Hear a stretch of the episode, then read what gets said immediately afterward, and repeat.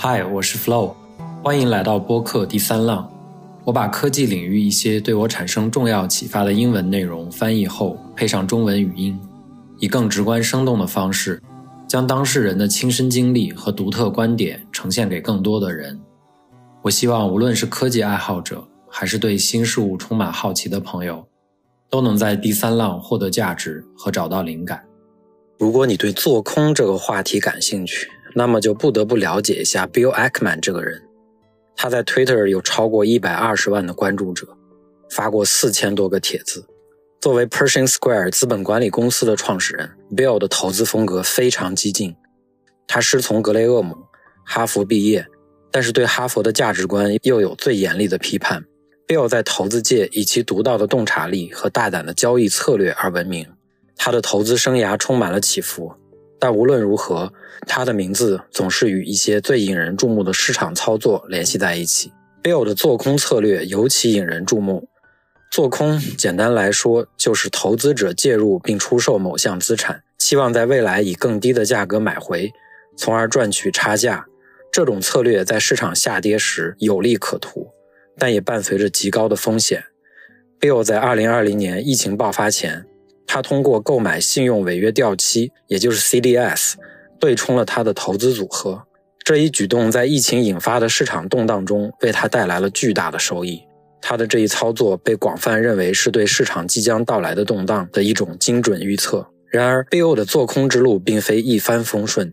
他曾因做空康宝莱保健品公司而与另一位投资人卡尔伊肯展开过激烈的对决。这场被称为“华尔街之战”的事件最终以 Bill 的失败告终。尽管如此，他并没有因此放弃做空策略，而是继续在市场中寻找机会。近年来，Bill 再次成为市场的焦点，因为他在2023年10月宣布平掉了长期美债的做空仓位。这一决定是他在观察到美国经济增长可能超预期放缓，以及美联储可能不需要进一步提高利率的情况下做出的。他的这一转变再次显示了他对市场动态的敏锐洞察力。Bill Ackman 的故事告诉我们，做空不仅仅是一种投资策略，更是一种对市场深刻理解的体现。他的成功和失败都是对投资者的宝贵教训，提醒我们在追求利润的同时，也要对风险保持敬畏。近些年，Bill 改变了一直以来张牙舞爪的维权股东形象，转而聘用首席投资官来帮助打理他的基金。这种安静的风格有一定的道理。在美国股市大幅上涨的这一年里，Ackman 的八人投资团队凭借着稳健的蓝筹策略，取得了百分之二十六的回报。每次听完这些人物的对话，我都会感叹：从后视镜回看人们的观点，总是能得到新的启发。本期播客的英文原声对谈人物的背景信息，播客中提到的人物和概念，我都放在了播客详情页 show notes 里。尽管有 AI 的辅助，但是翻译和校对。再到配音，还是花了大量的时间。如果你喜欢第三浪，请确保你的朋友也能听到。现在就请欣赏这场精彩的对话吧。本期是发布于二零二四年二月二十一日，Lex 与对冲基金管理人 Bill Ackman 的深度对话。他是一位声名显赫的活跃投资者，曾参与过许多大型且不时引发争议的交易。此外，他在 X 平台上大胆表达自己的观点，坚定地捍卫他所信仰的理念，比如。他在哈佛大学校长 Claudine Gay 辞职的事件中扮演了关键角色。我们将在本期节目中深入探讨这一话题。现在，请和我一起欢迎 Bill Ackman。在你的金融与投资基础讲座中，你提及《聪明的投资者》这本由本杰明·格雷厄姆撰写的书对你产生了深远影响。你从这本书中学到了哪些关键教训？他们是如何指导你个人投资的？当然了，这实际上是我阅读的第一本投资书籍。它在很大程度上激发了我职业生涯的灵感以及生活的许多方面，因此这是一部极其重要的著作。要知道，这是在经历了大萧条、人们对市场投资失去信心之后，以及二战之后，他才撰写了这本书。这本书面向的是一般大众，其核心观点是你必须明白价格与价值之间的区别。价格是你所付出的，而价值是你所获得的。他指出，股票市场存在的目的是为了服务于你。就好比是邻居每天来给你的房子出价，如果报价荒谬，你完全可以无视；如果报价合适，你则可以考虑接受。这正是股票市场的运作方式。关键在于确定事物的真实价值并做出判断。他认为，短期来看，股票市场像是投票器，反映了人们短期的投机行为和供需关系；但长远看，股票市场更像是精准的衡量器，能够准确告诉你事物的价值。所以，如果你能明确事物的价值，就能够真正从市场中获益，因为市场的存在本就是为了辅助你。这正是这本书想要传达的核心思想。用同样的逻辑，投机与投资之间也有着本质的区别。对，投机其实很像是在交易加密货币，不是吗？真是直言不讳。嗯，短期内交易加密货币或许有其道理，但长远来看，它们可能存在内在价值。然而，在泡沫即将破裂之际，许多投资者实际上不过是纯粹的投机者，他们对事物的价值一无所知，唯一清楚的就是价格正不断上升。这正是投机的本质。与之相对，投资意味着要深入研究、全面了解一个企业，掌握行业的竞争格局，预判管理层的策略，并明智地决定投资金额。我想说的是，除了爱情外，几乎所有事物的价值都可以视为其一生中能够带来的现金流的现值。当然。用这种方式来衡量爱情显然是不妥的，所以投资实质上是对一个企业未来产出的全面预测与规划。那么你是怎样接触并理解价值投资这一概念的呢？如何评估一个资产，比如股票市场上的公司的价值？哪怕是从哲学角度来看，所有事物的价值似乎都遵循一定的原则，但我们今天的讨论可以集中在股市上的实体上。证券的价值本质上是。你能从中获取的现金流的现值贯穿其整个生命周期。以债券为例，假设一只债券有百分之五的年息率，这个利息可能每年或每半年支付一次，分成两期，其支付非常稳定。对于美国政府债券来说，其支付几乎是有保障的，因此估值相对简单。而股票就是对企业的所有权的一部分，盈利的企业在某种程度上类似于债券，因为它们能够定期产生收益或现金流。但股票与债券的主要区别在于，债券是明确的合约，只要发行方不违约，你就能知道自己能得到什么；而股票则需要你对企业的未来进行预测。今年我们预计能卖出多少产品？明年又会有多少？成本将会怎样？他们创造的收益中有多少需要重新投入以维持业务运营？这些问题都颇具挑战，但我们的工作就是要找到那些我们能够极为确信的预知其长期现金流的企业。能够高度确定其未来的企业实在是寥寥可数，所以许多投资实际上属于投机，因为预测未来确实充满了困难。我的职业，我的生计就是寻找那些罕见的公司，我们可以对其未来的发展有一定的预见，在很长的时间跨度内。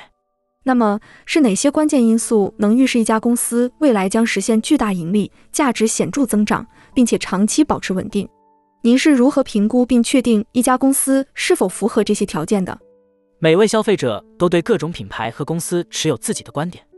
我们专注于寻找那些即使在市场关闭十年的情况下也能保持稳定，十年后更加有价值和盈利的企业。这些企业不容易受到市场颠覆。例如，我们投资了环球音乐集团，这是一家致力于帮助艺术家在全球范围内成名的公司，涵盖了录音业务和歌曲创作版权业务。音乐作为人类几千年历史中不可或缺的一部分。我相信，在未来几千年里依然会持续下去，所以投资于这样背景下的公司显得尤为有意义。环球音乐集团在全球录制音乐领域拥有约三分之一的市场份额，是该行业内最具主导地位的公司。他们精于发掘那些年仅十八岁、拥有天籁之音，并在 YouTube 与 Instagram 上崭露头角的艺术家，并帮助他们成长为超级明星，这是他们独有的才华。所以。全球顶尖的艺术家都渴望加盟他们，同时，他们还拥有包括披头士、滚石、U2 等传奇乐队在内的庞大音乐版权库。音乐产业已经演变成了一个全新的格局，从唱片、CD 到八轨磁带，每一次格式的变革都曾推动销售增长。而今，它转变为与播客相似的流媒体业务模式，流媒体的可预测性远超过传统的唱片销售。我们可以通过预估智能手机的普及率来预测流媒体的潜在市场规模，比如考虑现有智能手机用户数量以及未来潜在用户增长情况。随着时间的流逝，我们可以看到智能手机的全球普及率逐步提升。订阅费用大约每月十到十一美元，或对于家庭套餐来说可能更低。基于这些数据，我们可以构建出一个预测流媒体增长以及环球音乐集团市场份额走势的模型。尽管我们无法精确计算出一个确切的价值，但我们能得出一个大致的估算。投资的关键在于以大幅低于这个估算值的价格进行购买，这正是本格雷厄姆所倡导的安全边际原则。换句话说，你的购买价格应该足够低，即使你对其价值的判断过高，实际价值低于预期百分之三十，你也能保持盈利。投资的一大要诀就是避免亏损。如果你能做到这一点，并在此基础上取得几次重大成功，长期来看，你的表现将非常出色。音乐领域确实引人入胜，尽管音乐自古以来就伴随着人类，但其盈利模式却一直在不断演进。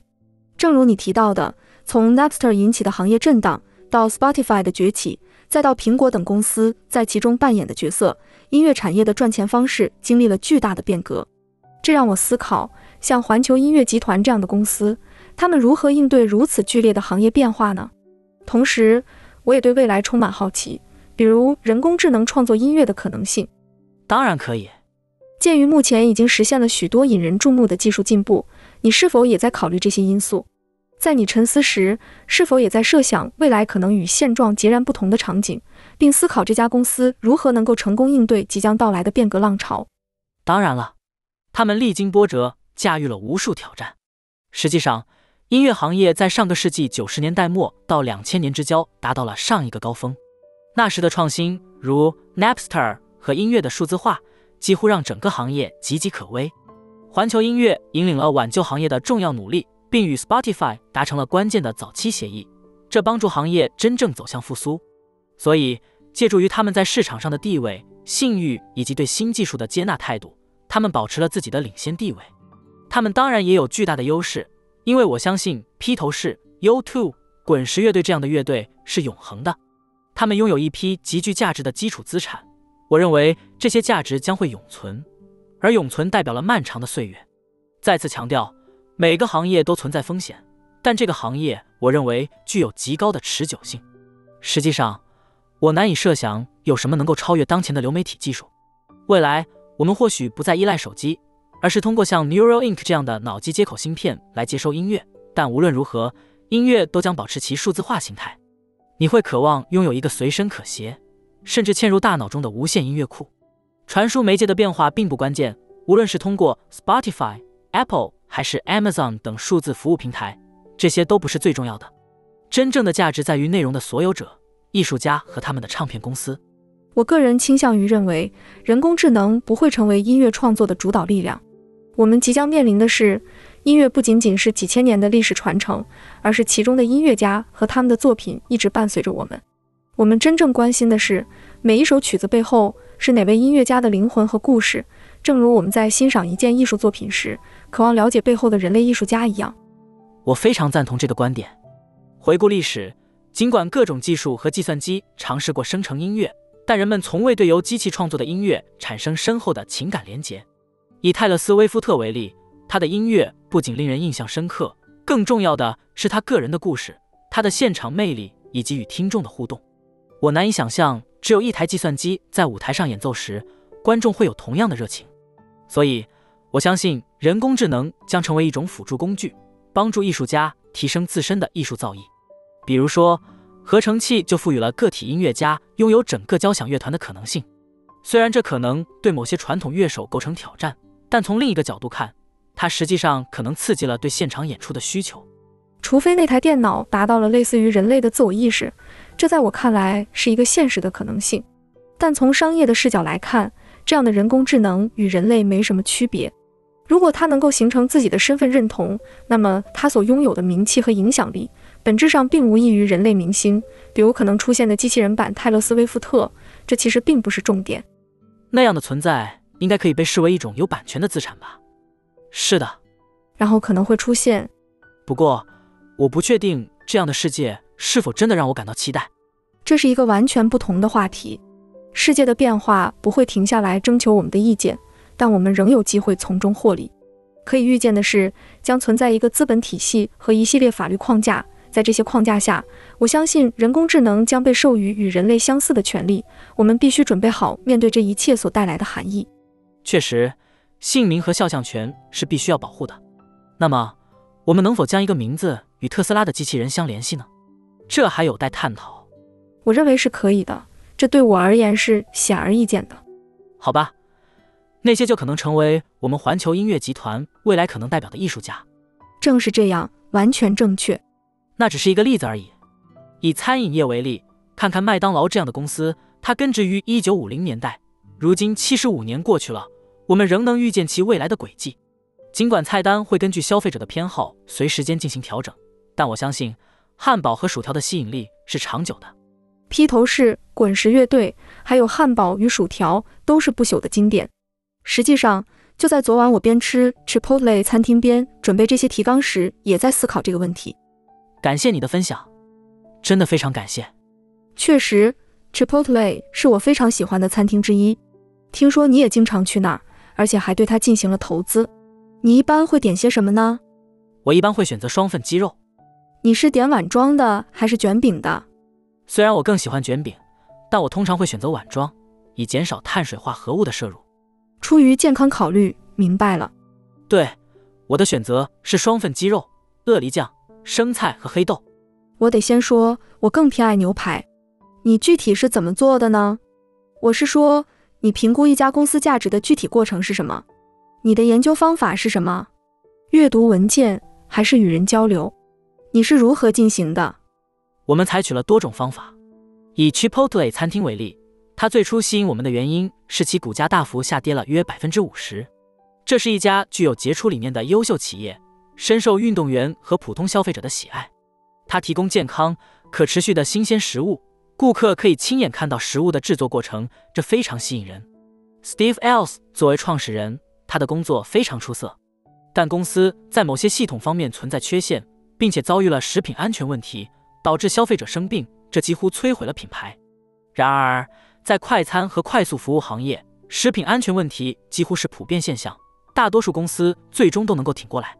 我们认为，Chipotle 拥有的卓越理念值得我们投资。我们的评估通常从阅读 SEC 提交的文件开始。包括公司的年度报告时 K 和季度报告时 Q，以及描述公司治理结构的代理声明。公开的电话会议记录对我们了解公司历史背景极为有用。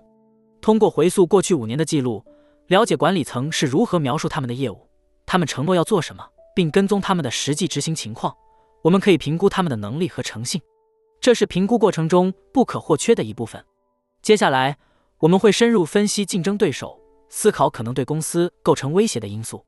对于我们不太熟悉的行业，比如音乐行业，我们会主动与业内专家交流，深入了解出版和录音等行业细分的差异。此外，我们还会阅读相关书籍。我个人就读过一些关于音乐行业的著作，这些都大大加深了我们对行业的理解和判断。所以，这整个过程实际上就像是一项庞大的研究工作。如今，借助所谓的专家网络。你可以轻松地与行业内的任何专家进行对话，探讨你不熟悉的领域或你渴望进一步了解的话题。尽管公开的公司文件能提供大量信息，但往往无法完全满足我们的知识需求。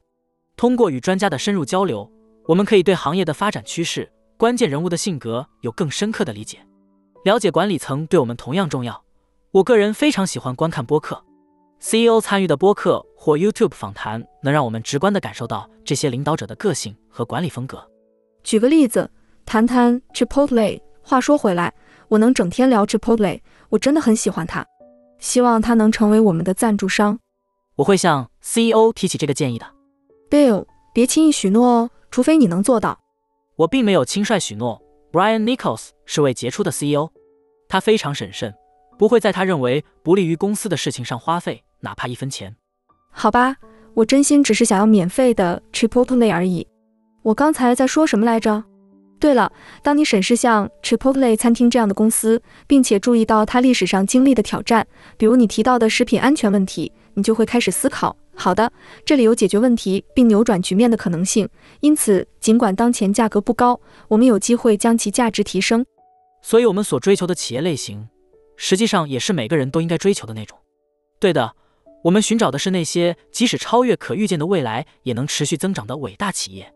你会想要拥有那些能稳定产生大量现金流的企业，那些你能够轻易理解的企业，以及那些拥有足够高进入门槛、难以被竞争对手撼动的企业。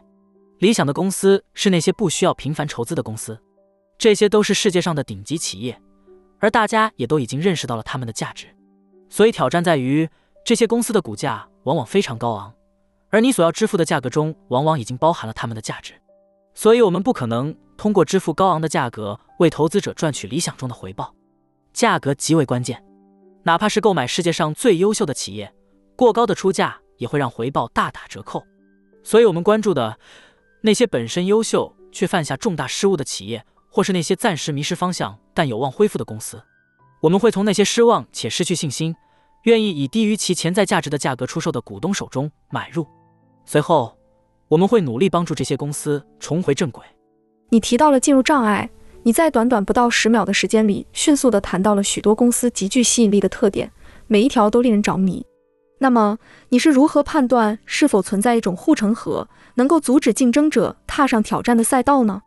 对于投资者而言，评估一个企业护城河的宽度和其面临被颠覆的风险，无疑是最具挑战性的分析之一。我们正生活在一个前所未有的异变时代，技术的力量使得即便是一些十九岁的年轻人，无论他们是否接受过正规的大学教育，都能筹集到巨额资金，利用几乎无限的网络资源。他们能够在全球范围内与成本较低的工程师合作，建立起虚拟公司，有潜力颠覆那些曾看似坚不可摧的传统企业。此外，那些拥有数万亿美元市值的巨头公司也在四处寻找新的盈利点。在这样一个充满不确定性的商业环境中投资，无疑充满了风险。所以，寻找那些难以被轻易颠覆的企业显得尤为重要。餐饮业的魅力在于，我们在餐馆投资方面取得了无与伦比的成功。从未遭受过损失，反而赚得盆满钵满，这很大程度上归功于餐饮业务的简单直接。举个例子，如果你成功的运营了一百家 Chipotle 餐厅，那么将其扩展到二百家乃至五百家，并不是难以实现的目标，对吧？关键在于保持品牌形象，实现可持续增长，并拥有合适的管理系统。但是，当你的门店数量从一百家增长到三千五百家时，你必须清楚自己在做什么。因为这涉及到大量的复杂性。想想你所在地区的那家家庭式餐馆，家庭成员亲自打理，守着收银机。你或许可以在城市的另一端再开一家，但成功运营多家餐馆的餐饮业主实属凤毛麟角。餐饮业真正吸引人的地方在于，我们在这个领域的投资从来没有亏损过，反而总是赚取了丰厚的回报。这很大程度上得益于餐饮业务的简单性。以 Chipotle 餐厅为例，如果经营得当，从一百家店扩张到二百家，再到五百家，并不是难事。关键在于维护品牌形象，实现可持续增长，并部署合适的运营系统。但是，当扩张从一百家店增加到三千五百家时，挑战和复杂性也随之增加。考虑到一家地方餐馆可能是家族经营，紧密监控每一分钱，尽管可能在城镇的另一端开设另一家分店，但真正能够成功管理多家餐馆的经营者还是少之又少。所以，一旦餐馆成功扩展到一定的规模，这就表明他们确实构建了一套有效的运营系统。而创建这样的系统，无疑是极具挑战性的。这是否可以被视作他们的一种竞争优势，即我们所说的护城河呢？护城河的形成意味着企业不仅扩张到了一定规模，更重要的是其品牌已深入人心。Chipotle 之所以引人注目，是因为他们实现的成就并非易事，他们的做法与众不同。不采购冷冻食材，而是选择新鲜、可持续获取的食材，在店内现场制作，这在业内上属首次。Chipotle 餐厅所提供的是无与伦比的高品质美食，不到二十美元就能享用到既健康又优质的正餐，这在其他地方几乎是无法实现的。而且，复制 Chipotle 的模式，特别是与全国各地的农户建立合作关系，难度极大。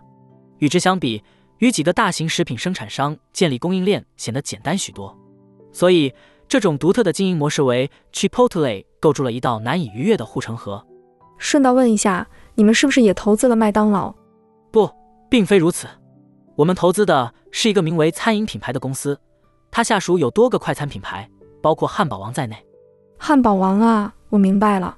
嗯，虽然这话题已经被玩坏了，不过汉堡王同样不错。至于温迪嘛？就那样吧，不过我通常会去麦当劳，专门吃那里的汉堡肉。可能你不知道，单点汉堡肉，无论是汉堡王还是麦当劳都行，而且这样其实更便宜。对，他们会单卖肉饼。肉饼又便宜又实惠，每个大概只要一点五零到二美元，含二百五十卡路里的纯肉。虽然外界有不少批评和笑话，但其实这是挺健康的选择，确实是健康的食物。所以我发现自己吃全肉饮食时感觉最好。听上去可能不那么健康，但只吃肉的话，我身体状态极佳，体重也会下降，我精力充沛，简直不可思议。而且在旅途中，这是最简单的吃肉方式。那你就会去麦当劳点六块肉饼了。完全正确。所以有一个关于我独自一人在旅途中坐在车里，只在麦当劳吃牛肉饼的有点苦中带笑的网络笑话，但我真的很享受。追求自己喜欢和快乐的事情，那就是让我感到幸福的。我在想，也许我们可以让汉堡王加入这个行列。那火焰烤呢？这些油炸汉堡是怎么一回事？我们得引导你尝试汉堡王的烤汉堡。等一下，这算是快餐垃圾食品吗？我对他们的制作过程不太清楚，我并不是特别偏好哪一家。我认为我们有机会让你成为汉堡王的粉丝。太棒了，让我们拭目以待吧。今天我谈了不少交易，感觉真好。对了，你提到的护城河让我想到了 Alphabet 那个母公司。没错，对我们而言，这是一笔重要投资。Alphabet 能符合这些特点，真是挺有意思的。考虑到人工智能领域的所有最新发展。弄清楚这一点确实有些难，而且我即将采访 Sundar Pich，人工智能，觉得他拥有护城河这一点挺有意思的。同时分析它也颇具趣味，因为从一个技术爱好者和消费者的角度来看，为什么 Google 能持续存在呢？它不仅仅是个搜索引擎，不仅在搜索业务上做得出色，还涉足了许多其他领域。那么你对 Alphabet 有何看法？你为什么仍然看好它呢？确实如此，这是我们公司长期以来一直极为欣赏的业务，已有大约十五年之久。但我们很少能以认为合理的价格买入，因为人们的期望实在太高，而且价格确实至关重要。所谓的人工智能恐慌，我这么称呼。微软推出了 ChatGPT 并进行了惊人的展示，这个产品被认为是极其革命性的。尽管 Google 显然更早开始研究人工智能，但在人工智能领域，微软一度落后。正是他们推出的 ChatGPT 项目，使得他们在市场上崭露头角，而 Google 的 Bard 演示则相当灾难性，导致外界认为：哦天，Google 在人工智能方面落后了。人工智能是未来，股价因而暴跌。Google 的股价跌至大约十五倍市盈率，对于这样一家高质量的公司来说，这是极其低的估值。而我们对 Google 的看法，从某种意义上说，当一个企业的名字变成了动词。这通常是围绕企业存在坚固护城河的一个很好的标志。所以，当你打开电脑进行搜索时，很大一部分人的上网体验都是从 Google 搜索页面开始，在那里输入搜索内容。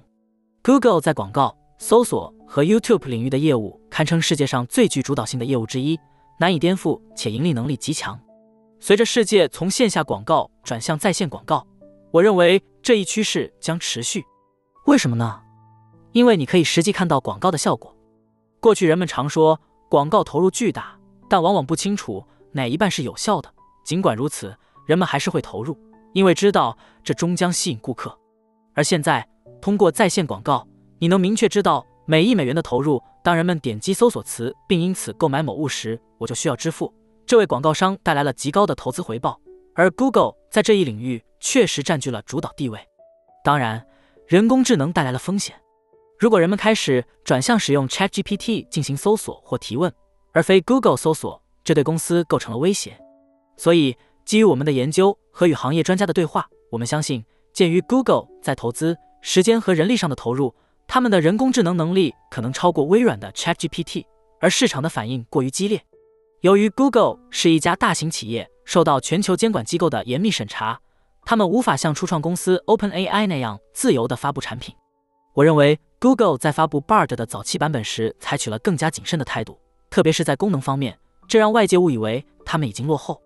我们最终认为，如果要论及优势，Google 可能不是并驾齐驱，就是已经领先，而且你几乎不需要为这潜在业务支付额外费用。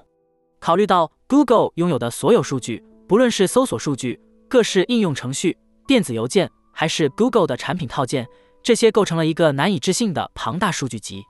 所以，就训练数据而言，他们比世界上大多数公司都要多。他们不仅有顶尖的工程师团队，还有充足的财务资源，这就是我们的赌注所在。我们仍然相信，相对于其当前盈利，它可能是那七大公司中估值最低的。同时，这还是一个拥有巨大提升效率潜力的企业。有时，这样一个盈利丰厚的主导企业，在二零二零年三月之后，所有科技公司的团队规模都大幅增长，可能存在过度招聘的情况。所以，你可以看到，像 Facebook 这样的公司，以及现在的 Google，在运营效率上都有所提高。所以，我们以较低的市盈率买入了这家公司。评估这家公司价值的一种方式是考虑你为其盈利支付的价格，或者说收益率是多少。如果你将价格与盈利的比例倒过来看，就能得到公司的收益率。市盈率为十五倍，大致对应百分之七点五的收益率。而且，随着公司业务的增长，这个盈利收益率也会随之增长。相比于将资金借给政府的百分之四收益率，这显得更具吸引力。此外，还有我们所说的在其多个亏损业务和投资中的潜在价值选项性。他们的云业务增长迅速，但几乎所有利润。都在投入到了业务增长中，所以在那份盈利报告中，云业务并未贡献任何盈利，尽管他们属于云服务行业的顶尖玩家之一。总体而言，这是一家管理出色、资产资源丰富、市场地位稳固的公司，而且它没有负债，公司拥有充裕的现金储备，所以这是一个相当积极的故事。人工智能是否在根本上有所不同，让一切变得更为复杂了呢？我指的是，当你关注 Meta、微软。Alphabet、谷歌这些大公司，以及 X 人工智能或者是某些初创公司时，人工智能可能带来的产品种类和影响的指数级扩展。人工智能的发展潜力是否带来了更多的风险？绝对如此，这是个极好的问题。投资的精髓在于找到那些难以被颠覆的公司。人工智能正是那种具有极高颠覆性的技术，这就是投资充满风险的地方。你可能拥有一家盈利丰厚的公司。但当管理层变得自满，而一项新技术突然出现，彻底消失了他们的盈利能力时，一切都变了。人工智能作为一种强大的工具，每个企业都在探索如何利用它来增强盈利能力、取得成功、加快增长，同时还能颠覆竞争对手或防御潜在威胁。这有点像，就像巴菲特所说：“伟大的企业宛如坚不可摧的堡垒。”这就像巴菲特所描述的伟大企业，它就像是一个被宽阔护城河环绕的城堡。而总有野蛮人试图闯入夺取公主，这样的情况确实会发生。拿柯达来说，他曾是一家卓越且主导行业的公司，直至他黯然失色。宝利来和他那不可思议的技术也是如此。这正是我们通常避开技术公司的原因，因为在这个不断变化的世界里，总有人在开发更好的技术。柯达沉浸在模拟胶片的世界中，未能适应变化。确实，直到 ChatGPT 的出现，Google 似乎也是自满自足。你怎么看他们觉醒后努力减肥、减少幸福感，并积极寻找幸福的能力呢？我认为，在过去一年里，我们已经见证了许多此类情况。我想说，对于从谢尔盖·布林到公司管理层的每一个人来说，羞愧与自豪感是极大的激励因素。你怎么看他们重新焕发活力，变得更加精干，并摆脱自满、积极寻求突破的能力？过去一年里，我们已经见识到了不少此类转变。我认为。无论是谢尔盖·布林还是公司的其他管理层，一定程度的尴尬和自豪感都成了推动他们前进的强大动力。考虑到 Demis Hassabis 和整个 DeepMind 团队的加入，以及团队的整合和各种变革，观察这场动荡非常吸引人。我确实很享受看到大家都因混乱而手忙脚乱。正如你所说，这种局面一方面源于尴尬，另一方面则源自激发工程师们的竞争欲望。这实在太棒了。我迫不及待想看接下来会有什么改进。你提及了管理层，你是如何评估公司的治理结构及其管理人员的呢？正如我常说，激励机制驱动着所有人类行为，这一点在商业领域尤为显著。所以，理解人们的驱动因素，包括企业的财务和其他激励措施，是进行公司投资分析的关键环节。通过回顾过去十年，阅读管理层对企业的所有描述，你可以深入了解一个企业。观察他们随时间的行动变化，从而洞察他们的言行一致性。其实，电话会议是个比较新兴的事物。我刚开始从事这个行业的时候，电话会议的文字记录还是闻所未闻的。如今，你可以轻松获取到管理层在回答分析师问题、参加各种会议等场合的发言记录。通过聆听他们的发言，他们应对问题的方式，以及最终是否兑现了他们的承诺。你可以深入了解一个人，他们是否总是设定较低的预期，然后超额完成，还是承诺过头却未能实现？他们是否坦诚自己将要采取的行动？他们是否勇于承认错误？他们是否能够组建优秀的团队？是否有人愿意跟随他们？他们能否保留住关键人才？还有一部分是考量他们在经营业务时是在多大程度上顾及企业的利益，他们又在多大程度上是出于自身利益？这正是你需要进行的分析。我们指的是 CEO、COO 等职位吗？管理层指的是什么范围？其涵盖的深度有多大？当然，高层管理的作用至关重要。以 Chipotle 餐厅为例，Steve Ells 是位杰出的创业者，但随着公司规模的扩大，他逐渐难以驾驭。我们协助公司引进了 Brian Niccol，他被誉为快餐业内的顶尖人物。他的加入彻底重塑了公司。事实上，我们还将公司总部迁至加利福尼亚。有时，地理迁移正是转变公司文化。重启业务的有效途径。伟大的领导者背后总有一群忠实的追随者，在他们的职业生涯中，他们将构建一个团队，这个团队将跟随他们迈向下一个机遇。但关键在于，顶层领导的作用至关重要。接着便是他们所招募的团队成员。招募 A 加级领导者，他们便会吸引其他 A 级人才；而招募 B 级领导者，则无法吸引顶尖人才。你提到了沃伦·巴菲特。表示对他作为投资者的钦佩。你认为他的投资方法中什么最吸引你、最有影响力？你在自己的投资实践中采纳了他的哪些原则？确实，我从事投资行业所学到的绝大多数都来自沃伦·巴菲特，他是这个领域的杰出导师。我的第一本专业书籍是本杰明·格雷厄姆的《聪明的投资者》，但不久后我便开始了解沃伦·巴菲特，并开始阅读伯克希尔·哈撒韦的年度报告。随后。我还获得了巴菲特合伙人信件的副本，追溯到二十世纪五十年代中期，阅读他刚起步时写给有限合伙人的信件，进而跟随他漫长职业生涯的轨迹。他的卓越之处之一是其漫长的职业生涯，毕竟他现在九十三岁了，仍在坚持。其次，他有着非常长远的视野。从他身上，我们学到的重要一课是：投资要求具备一种令人难以置信的冷静和非情绪化的品质。你必须极其经济理性。这既不是一种基本本能，也不是在丛林法则中能够习得的。我不认为这是。想象一下，如果在丛林生存，当狮子突然出现，每个人都开始逃跑，你也随波逐流。但在市场上，这套行不通。实际上，你往往需要采取相反的策略，不是吗？当众人像驴鼠一样奔向悬崖时，你应该转身向反方向奔跑。也就是说，你要趁机买入，趁着股价极低时入市。巴菲特在这方面表现卓越，他擅长讲授他所称的气质，也就是一种需要通过冷静的观察世界来判断这真的是风险吗？人们是不是反应过度的非情绪化特质？人们常常在股价上涨时感到兴奋，在股价下跌时感到沮丧，这是很自然的人性反应。但你必须调转这种思维方式：当价格下跌变得更便宜时，应感到兴奋；而当价格上涨变得更贵时，则应保持警惕。你经历过重大的战役。既有巨大的损失，也有显著的胜利，整个过程宛如坐过山车。所以在心理素质方面，你如何确保不被这些经历击垮？你如何保持镇定，避免盲目跟随？我认为这是一个随时间积累的学问。一个关键的成功要素是确保自己银行里有足够的资金，这样无论市场如何波动，你都能稳稳当当的生活。首先，避免借贷。如果你通过借贷来投资，特别是使用保证金买入股票，一旦市场下滑，你的生计就会岌岌可危。在这种情况下，保持冷静思考极为困难。所以，关键是要确保自己的财务状况稳固，不至于因市场波动而失去家园，这是至关重要的一点。此外，还要做足功课，认真研究。我认为这是随时间而学习的。关键在于确保你的银行账户中有足够的资金，这样无论市场如何波动。你都能安然度过。首先，不应该借钱交易。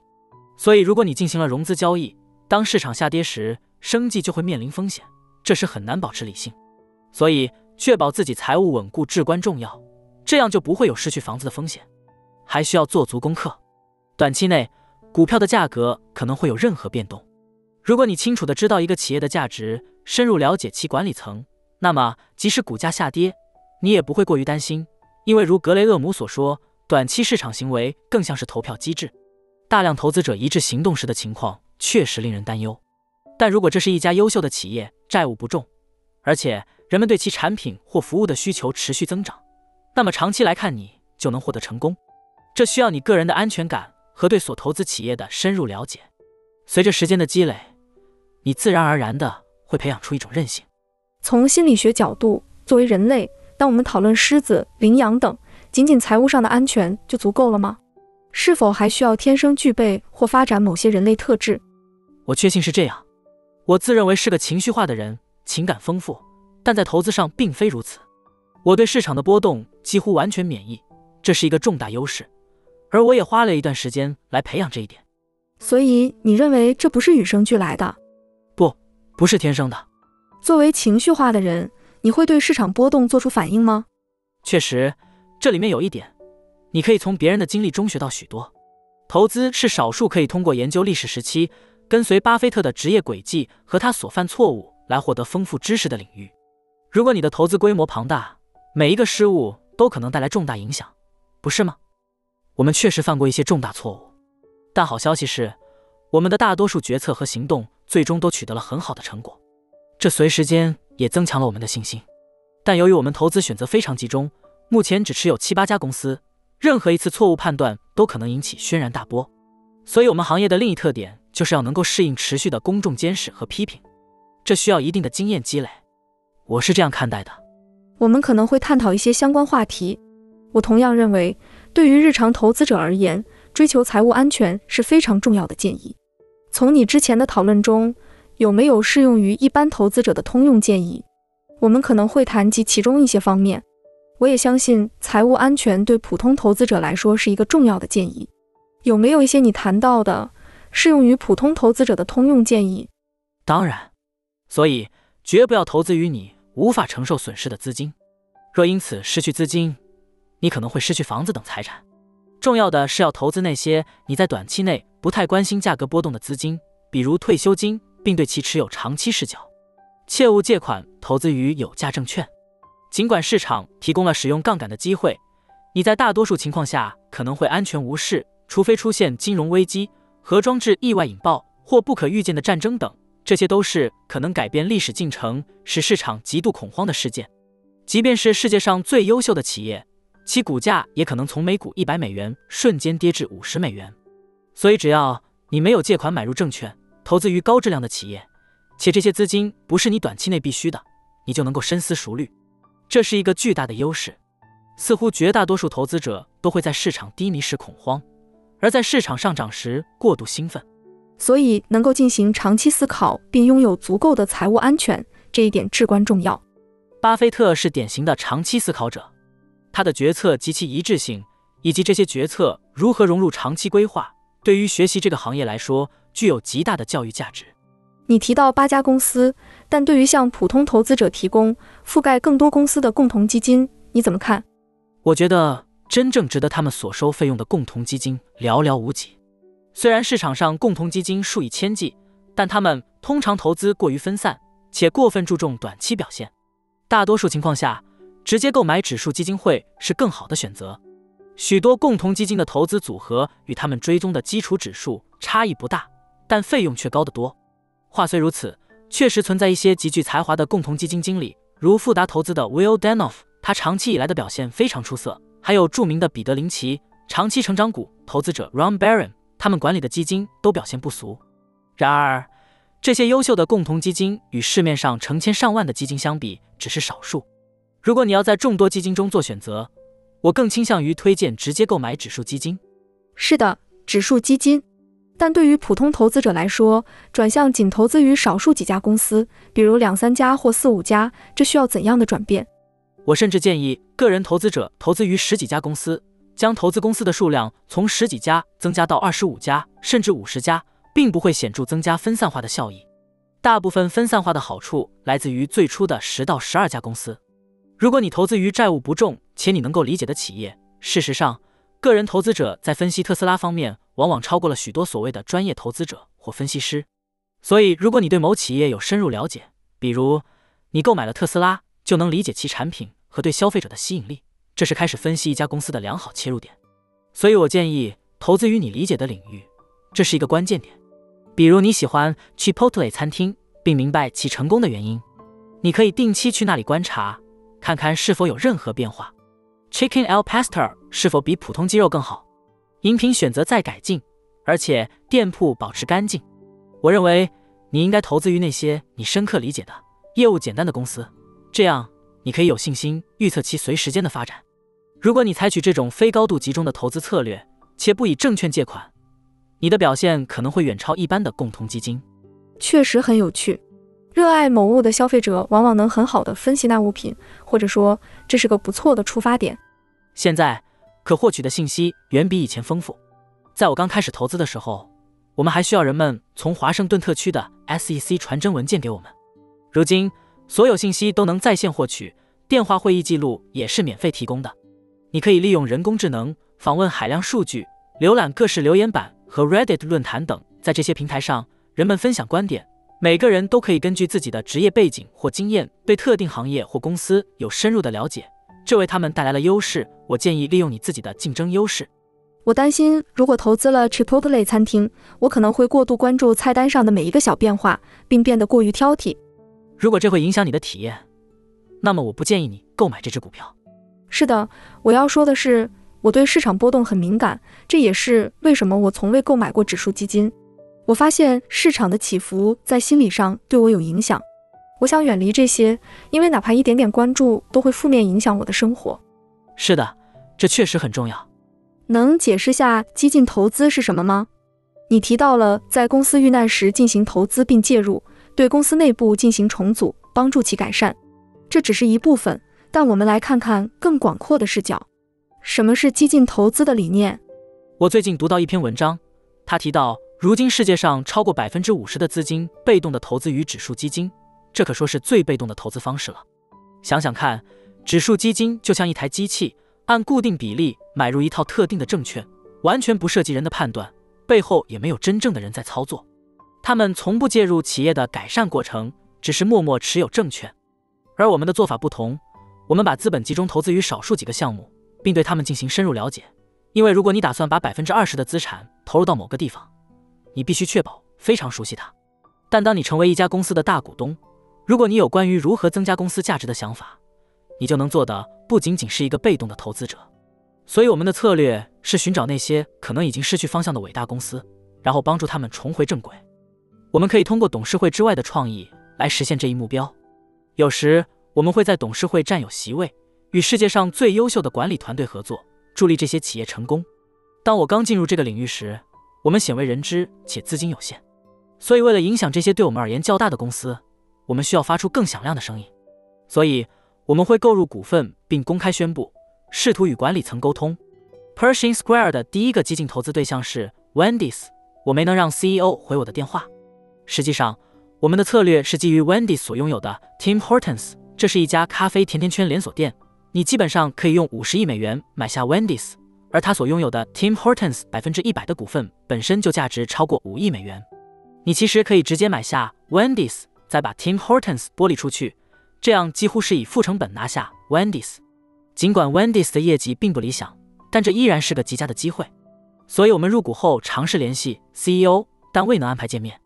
于是我们聘请了当时设有投资银行的 Blackstone，让他们出具一份公平性评估报告。评估按照我们的建议实施后，Wendy's 的价值，我们支付了相应费用，并附上评估报告的副本。通过邮件告知 Wendy's，如果采纳我们的建议，其价值将增加百分之八十。六周后，他们采纳了我们的建议。这就是早期的激进主义行动。凭借这次经历，我们赢得了更多信任，开始在不同公司中建立股权投资。媒体会对此予以关注，所以媒体成为了我们的重要合作伙伴。羞愧。尴尬与机遇的综合作用促使管理团队做出了正确的选择。在此基础上，如果管理层持保守态度，而股东又支持你，你就能采取特定的策略。这有点像参与选举，你需要获得所有利益方的支持。只要他们支持你和你的理念，你就有能力改组公司的董事会，引进新的人才，进而接管公司的管理。这是激进主义中最极端的做法。这些都是我们早期的做法。我们的很多初期行动都可以被视为投资银行式的激进主义。我们提出建议，正如一家优秀的投资银行所做的那样。如果他们采纳了这些建议，我们就能赚取丰厚的回报。媒体的关注是不可或缺的，所以媒体成了重要的伙伴。羞耻、尴尬和机遇的结合，促使管理团队做出正确的决策。如果管理层不作为，而股东站在你这边，你可以采取一定措施。这有点像竞选，需要赢得各方的支持。如果他们支持你的想法，你就有可能改变公司的董事会，引进新人才，接管企业管理。这是激进主义的最极端表现。这些就是我们早期的做法。我们的很多初期行动都是我们所说的类似投资银行的激进主义策略。我们会提出建议，如果被采纳，我们就能获得丰厚回报。之后，我们又开拓了新的领域。我们对 General Growth 的投资是我们首次在一家公司的董事会中担任职位的经历。这次投资不仅涉及财务重组，还提供了改善企业运营的机会。这是我们有史以来最成功的投资之一。我们意识到，我们能做的不只是作为一个旁观者，我们可以积极参与挑选和指导合适的管理团队。多年来，我们一直在这么做。过去七年，我们没有必要扮演激进主义者的角色了。通常，激进主义者是那些站在外面想要进入的人，但我们已经建立了足够的信誉，他们会主动开门，邀请我加入，并询问我的想法。我们如今的待遇已经与初始时有了天壤之别。可以说。某些人可能将其归类为积极参与型所有权。顺便提一句，这正是一百五十年前安德鲁·卡内基和摩根大通那个时代的投资方式。那时候，那些商业巨头可能会持有美国钢铁公司百分之二十的股份。一旦出现问题，他们就会更换董事会和管理层来解决问题。但随着时间推移，到了二十世纪二十三十年代，随着共同基金的创立以及先锋等公司推出的指数基金。那些控股股东将他们的股份传给了社会或他们的后代，控制性的所有权变得稀缺。这种情况导致了绩效不佳，也为激进主义者创造了机会。激进主义，我认为我们在这方面起了引领作用。它重建了企业所有者与公司管理层之间的权力平衡，这实际上极大促进了美国股市的表现。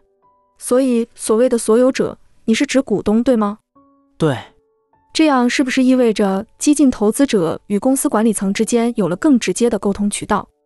没错，激进主义者一般不会持有公司超过百分之五或百分之十的股份，因此他们并不掌握实际控制权。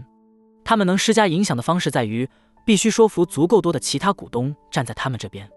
一旦获得了这种规模的支持，他们就能近乎像控股股东那样发挥作用。这就是其运作的方式。那么，按照 Bill Ackman 的观点，现在公司的管理更趋向于民主了。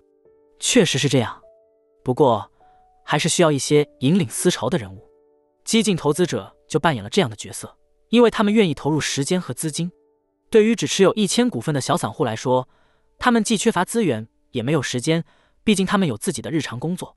而对激进投资者来说，他们的主要工作就是发掘那些有潜力的机会。那么总的来说，有这样一位积极参与、具有强大影响力的投资者来帮助指导公司的发展方向，这是件好事吗？这要看具体是哪位投资者了。但总的来说，我觉得这是件好事。这正是如今担任公司 CEO 面临的挑战之一，尤其是在股东构成多元化的情况下，他们需要处理好短期与长期利益的平衡。不同的投资者有着各自不同的目标和期望时间。对于一家老公司的新任 CEO 来说，他可能还没来得及建立起做出长远决策所需的信誉，就已经被迫进入了每季度都要被评估的循环之中。最佳企业被视为长期资产，你现在做出的决策将在三到五年后显现效果。有时我们会做出一些短期内看似降低公司盈利的决定，因为长远来看，这将大大增加企业的价值。但作为一家公司的新任 CEO，想要建立这样的信誉并非易事。所以，如果董事会中有一位得到其他股东认可的主要股东支持，说：“看，CEO 正在做正确的事，比如在新工厂上的投资和增加研发支出。我们正在投资于一些长期会带来回报的项目。”这位董事会中的大股东就能为管理层赢得行动的时间，让他们能够从长远的角度来考虑和行事。我认为这对所有股东都是有益的。这是一个正面的案例，但情况能否走向相反？如果一位有着长远眼光的 CEO 能够预见公司的未来，而某个投资者却因为想要在短期内获取更多利润而带着自私的目的介入，这是否可能导致他破坏并操纵股东及董事会成员的观点，最终让公司走向毁灭？这可能会短暂提升股价，但是否会摧毁公司长期价值的潜力？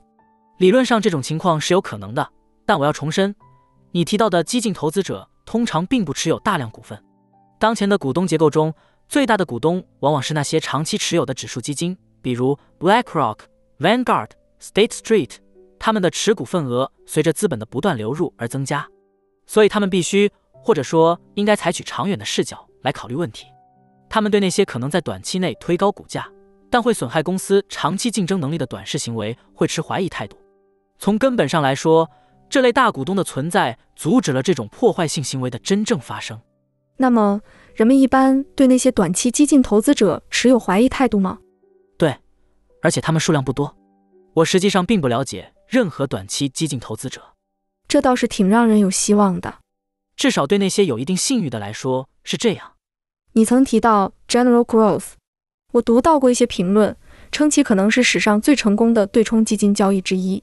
据我了解，它的价值从六千万美元增长到了超过三十亿美元。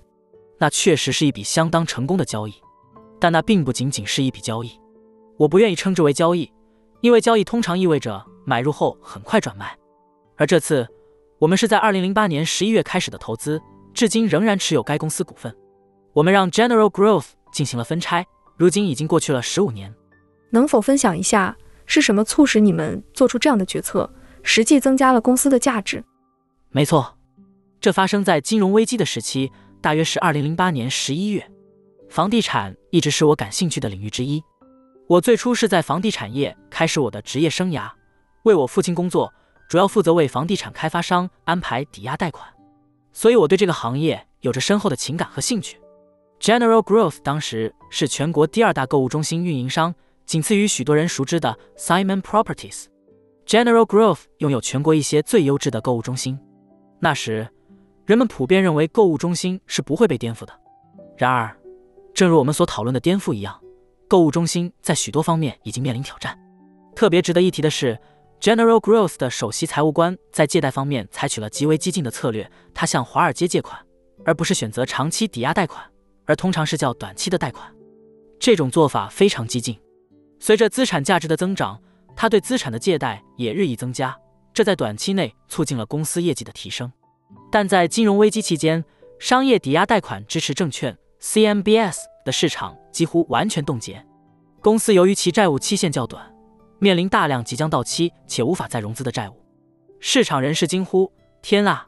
贷款方将采取法律行动，股东们将面临一无所有的局面，公司将走向破产。”股价从每股六十三美元暴跌至三十四美分。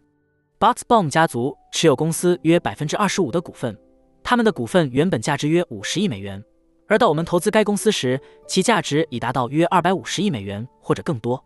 吸引我的是，我认为公司的资产远远超出其负债。公司背负了二百七十亿美元的债务，而其股权价值却从二百亿美元骤降至一亿美元。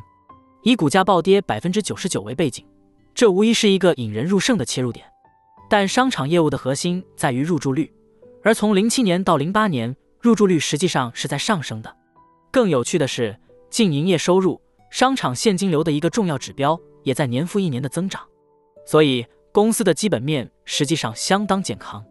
他们面临的唯一问题是，有数十亿美元的债务到期且无力偿还。深入研究破产法典，你会发现，它正是为此类情形设计的，提供了一个机会，让企业可以重新组织和调整。现在的问题在于，以往所有破产的公司中，股东们最终都一无所有。市场上的每一个案例似乎都在重演这一幕，导致人们普遍认为这家公司的股票终将变得一文不值。但这并非破产法的本意。破产法规定的是，资产的分配应基于其价值。如果能向法官证明公司的资产价值超过其负债，股东们实际上可以保留他们在公司中的股份。这正是我们的赌注所在。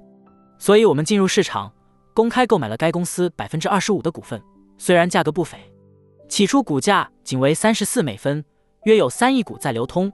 当我们完成购买时，公司的市值已达到一亿美元。我们总共支付了六千万美元来获取公司百分之二十五的股份，即以大约二点四亿美元的价格购入了公司的全部股权。接着，我们需要加入董事会，以此来说服其他董事采取必要措施。当时董事会陷入彻底的恐慌之中，不知所措，还在顾问身上花费了巨额资金。那时候，我在 Pershing Square 做了四年的股东激进主义者，但没人真正理解我们的所作所为。他们觉得我们疯了。我们每天都在市场上买入这些变式股，每次股份增加百分之一，就提交一份被称为十三 D 的文件。大家都以为我们疯了，因为我们投资的是一家即将破产的公司。比尔，你这是要把所有钱都赔进去啊？快逃！我回答说：“等一等，根据破产法，如果资产总值超过负债，我们应该是安全的。如果你想听听有趣的故事，那么关键的一个时刻是，有一个来自 Boxbaum 家族的女性，名叫 Maddie Boxbaum。”他的堂兄 John 担任公司的董事长和 CEO。在我们披露了公司股份后不久，他打电话给我说：“Bill Ackman，很高兴看到你加入。”我记得大约在我二十五岁左右时，在一个社交场合遇见过他，那不算是约会，但我们确实有过社交接触。他对我说：“很高兴看到你，如果我能提供任何帮助，请随时联系我。”我回应说：“好的。”我们一直试图加入公司董事会，但他们不愿邀请我们。在公司濒临破产的情况下，启动代理权争夺战几乎是不可能的。他们的顾问是高盛，这并不仅仅是因为公司面临破产的问题。事实上，他们的顾问是高盛，他们持保守态度，认为不能让狐狸进入鸡舍。他们采纳了顾问的意见。于是我联系了 Maddie，告诉他我希望能加入董事会以提供帮助。他回答说：“我会和我表哥说的，一切交给我吧。”几小时后，他告诉我。你将成为董事会成员，我不清楚他具体说了什么，因为他显然很会说服人。紧接着，我就被邀请加入公司董事会了。董事会的讨论围绕的是 General Growth 的旧股权，通常指的是股东面临被清算的情况。我立马表态，不，这个董事会应该代表公司目前的股权。我和 John 都是主要股东，公司拥有足够的资产价值，我们完全有能力。为了股东的利益，重新组织公司。于是，我们领头进行了一次以股东利益为导向的重组，历时约八个月。公司成功摆脱了第十一章破产状态。我们对公司进行了额外的投资，股东们得以保留了他们的大部分股份。所有债权人都全额收回了本金，加上应计利息，结果非常理想。所有员工都保住了工作，购物中心继续运营，避免了清算。破产制度正如其设计的那样发挥了作用。我经常出现在法庭上，在与法官的首次会议中，法官表示，若非金融危机，这一切都不会发生。法官这么一说，我就知道我们会没问题，因为公司本身并没有犯下什么根本性的错误，顶多是在贷款方面过于激进了些。股价从三十四美分一路飙升到每股三十一美元。有个有趣的小插曲是，很多跟随我们投资的人都赚了不少钱。我收到了许多感谢信，虽然你可能不会相信。但在这个行业，这偶尔也是有可能发生的。后来有一天，我收到了一条语音邮件，那时候语音邮件还挺常见的，这是几年后的事了。留言的是一个口音浓重的牙买加人，给 Bill Ackman 传达了他的信息。我会回所有人的电话，所以我给那位先生回了电话。我介绍说：“您好，我是 Bill Ackman，我在回您的电话。”他回答说：“哦，Ackman 先生，非常感谢您能回我的电话。”我问：“有什么我能帮忙的吗？”他说：“我只是想感谢您。”我有些疑惑，感谢什么？他解释说：“几年前我在 CNBC 上看到您的采访，您谈到了 General Growth 和他的股票。”我问：“当时股价是多少？”他回答：“大概六十美分左右。”我买了不少股票。我好奇地问：“您投资了多少？”他说：“我把所有的积蓄都投进去了。”他是一位纽约市的出租车司机。当时以每股六十美分的价格投资了大约五万美元，他一直持有这些股票直到退休，而他的投资回报竟然翻了五十倍。这样的时刻让人在投资上感到格外的自豪和满足。在那种情况下，是什么让你保持着信心？股价曾跌至仅剩一分钱，我相信你一定遭遇了许多反对和质疑的声音。人们都说这简直疯了。事情就是这样，关键在于深入研究。实际上。我们遭到了投资者的强烈反对，因为我们以前从未投资过破产公司，这属于困境投资领域，有专门的困境投资者，而我们并不在此列。Bill，你这是在干什么？你对困境投资一窍不通，你对破产投资一无所知，但我懂得如何阅读、学习。你通过学习掌握了它，我学到了很多。有时候，不是某个领域的专家反而是个优势，因为你不会受限于那些固有的观念。我们就是这样，退后一步，客观分析事实，最终这成为了我们最成功的投资之一。非常有趣的一个案例。学习这方面的法律知识难吗？你提到了破产法，我猜那些法律条文和概念可能相当复杂，还有各种漏洞等等。如果你之前从未涉足困境投资，要理解这些难吗？其实并不难，不，真的没那么复杂。我确实读过一本有关困境投资的书，作者是 Ben Branch，专门讲述困境投资的。那你是通过阅读就掌握了相关的直觉和基础技巧了吗？比如必须掌握的基本知识和其他相关事项。世间的绝大多数知识都已经被记录下来了，关键在于找到并阅读那些正确的书籍。此外，拥有优秀的律师也非常关键。我们与 Sullivan 与 Cromwell 建立了良好的合作关系。那里有一位我早年就认识的律师 Joe Shanker。Pershing Square 其实是我进入对冲基金行业的第二次尝试。我二十六岁时创建了 Gotham Partners 基金，其中一个早期投资案例是即将破产的 Rockefeller Center Properties。当时代表高盛的律师就是 Joe Shanker。面对又一宗房地产破产案，联系他是再自然不过的了。那次我们表现不错，但我错失了一次重大机遇。每当我路过洛克菲勒中心时，都会感到极大的心理压力，因为相比任何人，我们对那处房产的了解最为深入。但在交易技巧和资源方面，我显得相对欠缺。那时我只有二十七、二十八岁，对方聘请了比我们更出色的律师，在某种意义上说。他们比我们更机智。我对自己说：“好吧，下次我得雇佣这个人。”我们后面可能会讨论洛克菲勒中心以及一些失败的案例。但你先前提到了董事会和主席对狐狸进鸡舍的担忧，他们为何将你视为狐狸呢？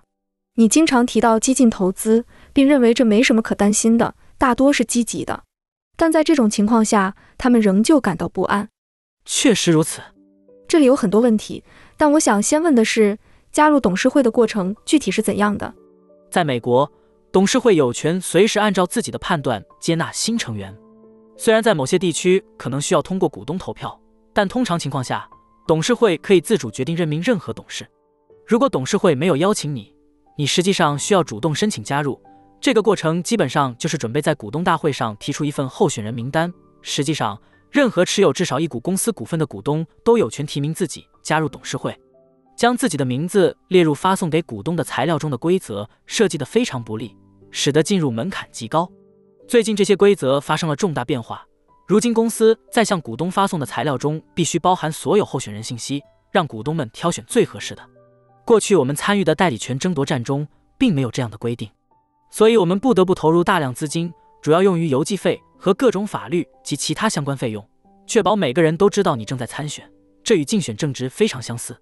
你还需要四处奔波，与重要股东见面，飞遍全国，向他们阐述你的立场，然后举行股东大会。如果你得到了大多数股东的支持，就能成功入选董事会。这个所谓的代理权争夺战究竟是什么？能详细解释一下吗？冲突通常在他们不愿意让你参与时爆发，这主要和自尊以及人之常情有很大关系。很多时候，一个业绩不佳的公司的董事会并不愿意承认他们的不足。回想二十年前我们成立 Pershing Square 的时候，董事会基本上是个舒适的差事。作为董事，你可以和 CEO 一起在高级高尔夫球场打球，一年仅需出席四次会议就能轻松赚取几十万美元。那是一个 CEO 实际掌控一切，董事会只是形式上盖章的时代。但当股东真的能够更换董事，让他们丧失位置时，这就是股东激进主义兴起的标志。董事会开始更认真地对待他们的职责。因为董事们很多时候都是退休的 CEO，这是他们职业生涯晚期的谋生方式。他们通常会身兼四个董事会，从而每年能通过董事费赚取一百万到一百五十万美元。如果被股东撤销董事会职位，这不仅尴尬，还会影响他们进入其他董事会的机会。这就回到了我之前提到的，即激励因素驱动人类行为。董事们的首要目标是保住自己的席位。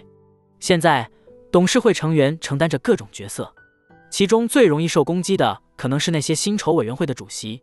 如果他们制定了不当的薪酬计划，或对管理层支付过高，就会成为股东攻击的目标。但这些争斗与政治竞选并无二致，都涉及到抹黑对方。对手发布关于你的不实信息，而你必须做出回应。他们使用的是股东的资金，因此资源似乎无穷无尽，而你则是在使用自己及投资者的资金。对于一家规模较小的公司来说，资源是有限的。他们可以在财力上压倒你，甚至起诉你，或者试图操纵规则，使你处于劣势。过去确实发生过一些不幸且具有操纵性的事件，还包括那些公开的，比如新闻媒体上的报道吗？当然了。有些报道会在那些不光彩的日子里，他们甚至会翻你的垃圾，查你的私生活。但我不在乎，我已经历经沧桑，能够承受严苛的审视。你的意思是，当狐狸试图闯入时，那些原本安逸的母鸡也能变得像狼一样凶猛？我们是这样理解这个比喻吗？确实，狐狸是对母鸡的威胁。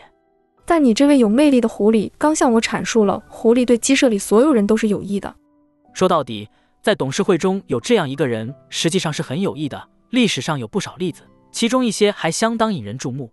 董事会竭尽全力抵制激进投资者的加入，但当激进投资者一旦成为董事会议员，他们往往会发现这个人其实并不坏。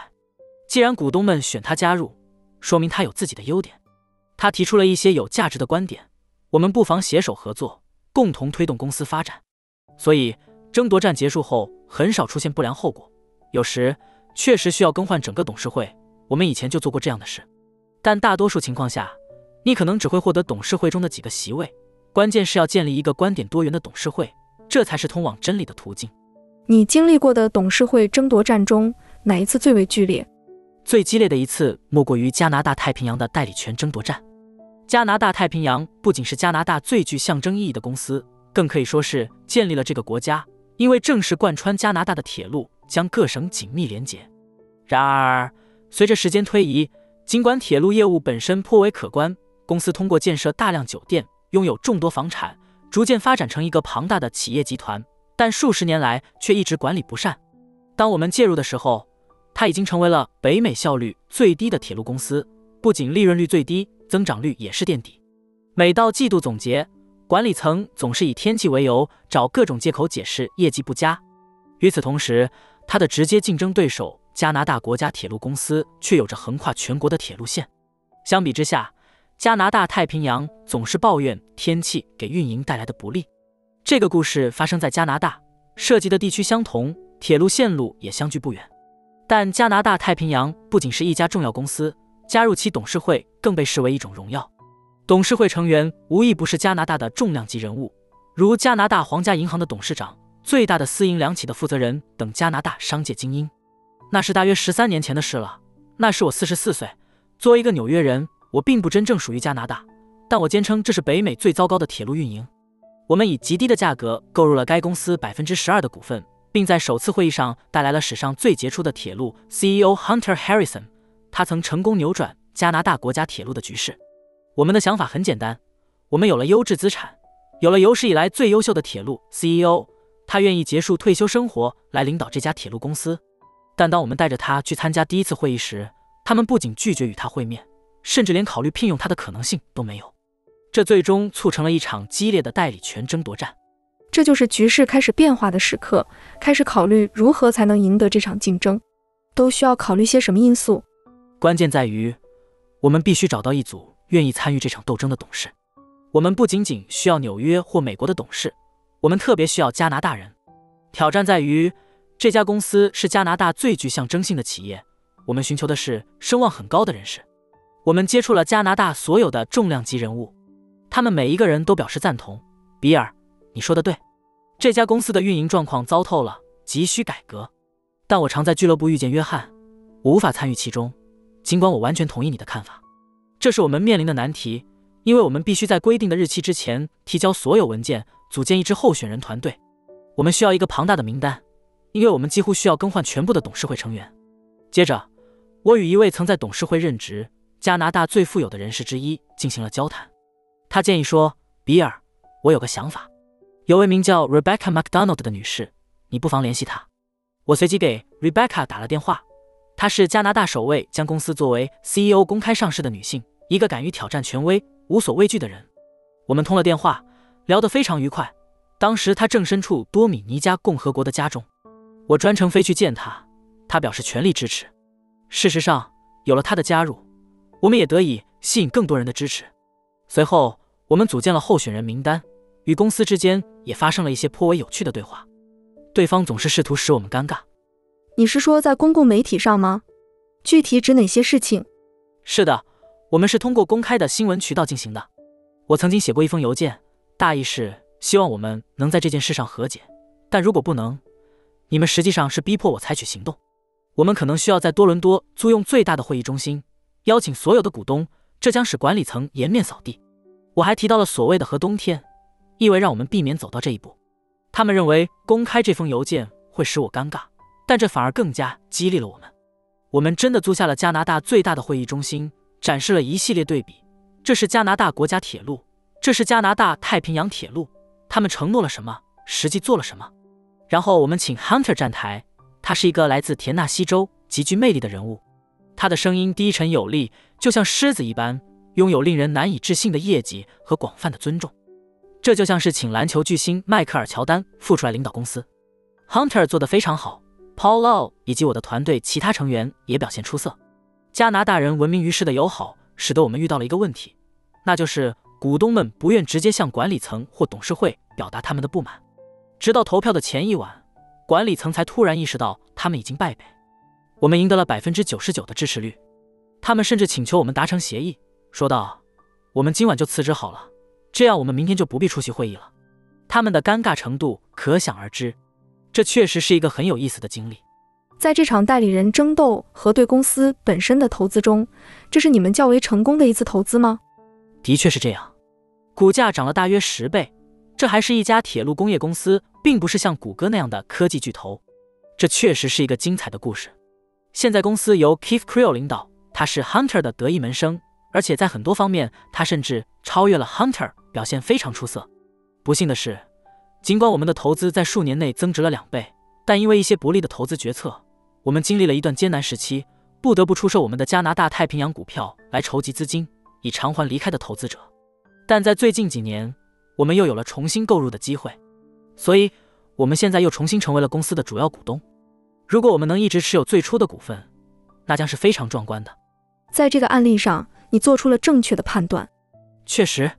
我读过一些关于你的文章，其中很多都提到了你。其中一篇文章提到，尽管你的判断往往是正确的，但你采取的强硬策略有时候会带来一些负面后果。我没有阅读过那篇往往正确的文章，但令人鼓舞的是，我们通常都是正确的。我之所以说我们，是因为我们是一个团队，虽然人数不多，但幸运的是成绩斐然。在投资领域，我们的成功率极高。更令人欣慰的是。我们的业绩记录是完全透明的，你可以查阅我们的一切操作。但通常媒体不太报道成功案例，他们更倾向于报道失败的事例。所以，我们确实经历过一些重大的失败和巨额的损失。幸运的是，这些失败案例只占了一小部分。没有人愿意看到资金缩水，用别人的钱亏损更是让人痛心。我确实偶尔有过这样的经历，但令人欣慰的是，如果你始终与我们同行，长期来看。你的收益会非常可观。既然我们提到了董事会，我就顺便提一下，你了解 OpenAI 董事会最近发生的情况吗？因为我即将与 Sam Altman 进行对话。关于这种情况，特别是在人工智能技术公司发生的如此剧烈变化，你有什么见解或从中吸取的教训吗？是的，那确实是个令人难以置信的故事。看，治理结构的重要性不言而喻，而我觉得 OpenAI 的治理结构留有改进的空间。我理解 Sam 和可能是 Elon Musk 最初将其设立为非裔组织的初衷，这让我想到我曾经投资的一个项目，由 Facebook 的一位早期创始人负责。他想要创建一个类似 Facebook 的平台，专为非营利组织服务，以促进世界的正向改变。但问题是，因为不能提供股票期权和支付市场水平的薪资，他难以招募到他心仪的人才。最终，他只能将这个项目卖给了一家盈利性公司。确实。这是一个难以置信的故事。看，治理机制极其重要。OpenAI 的治理结构似乎还有改善的空间。我认为 Sam 的看法以及 Elon Musk 最初将其设立为非营利组织的初衷可能是相似的。这让我想到了我曾经投资的一个项目，由一位 Facebook 的前创始人发起，他想建立一个类似 Facebook 的平台，专门服务于非营利组织，以促进世界范围内的善行。但他遇到了一个问题，即无法以非营利组织的形式吸引到他所需的顶尖人才，因为他既不能提供股票期权，也无法支付与市场相匹配的薪酬。最终，他只能将这个项目卖给了一个盈利性公司。我想，在治理机制上肯定有一定的复杂性。由于设立了非盈利性质和利润上限，似乎引入了许多复杂性和非标准化问题，这也可能是导致问题的一部分原因吧。确实，治理结构的重要性不言而喻，董事会的角色至关重要，至少每年让股东有一次机会对公司的治理结构发表意见极为重要。由私营企业和风险投资支持的董事会也并非最佳选择。作为一名活跃的风险投资者，我发现。处于私营和风险阶段的公司会遇到一些复杂问题，董事会成员的利益与长期业务持有者的利益可能不完全一致。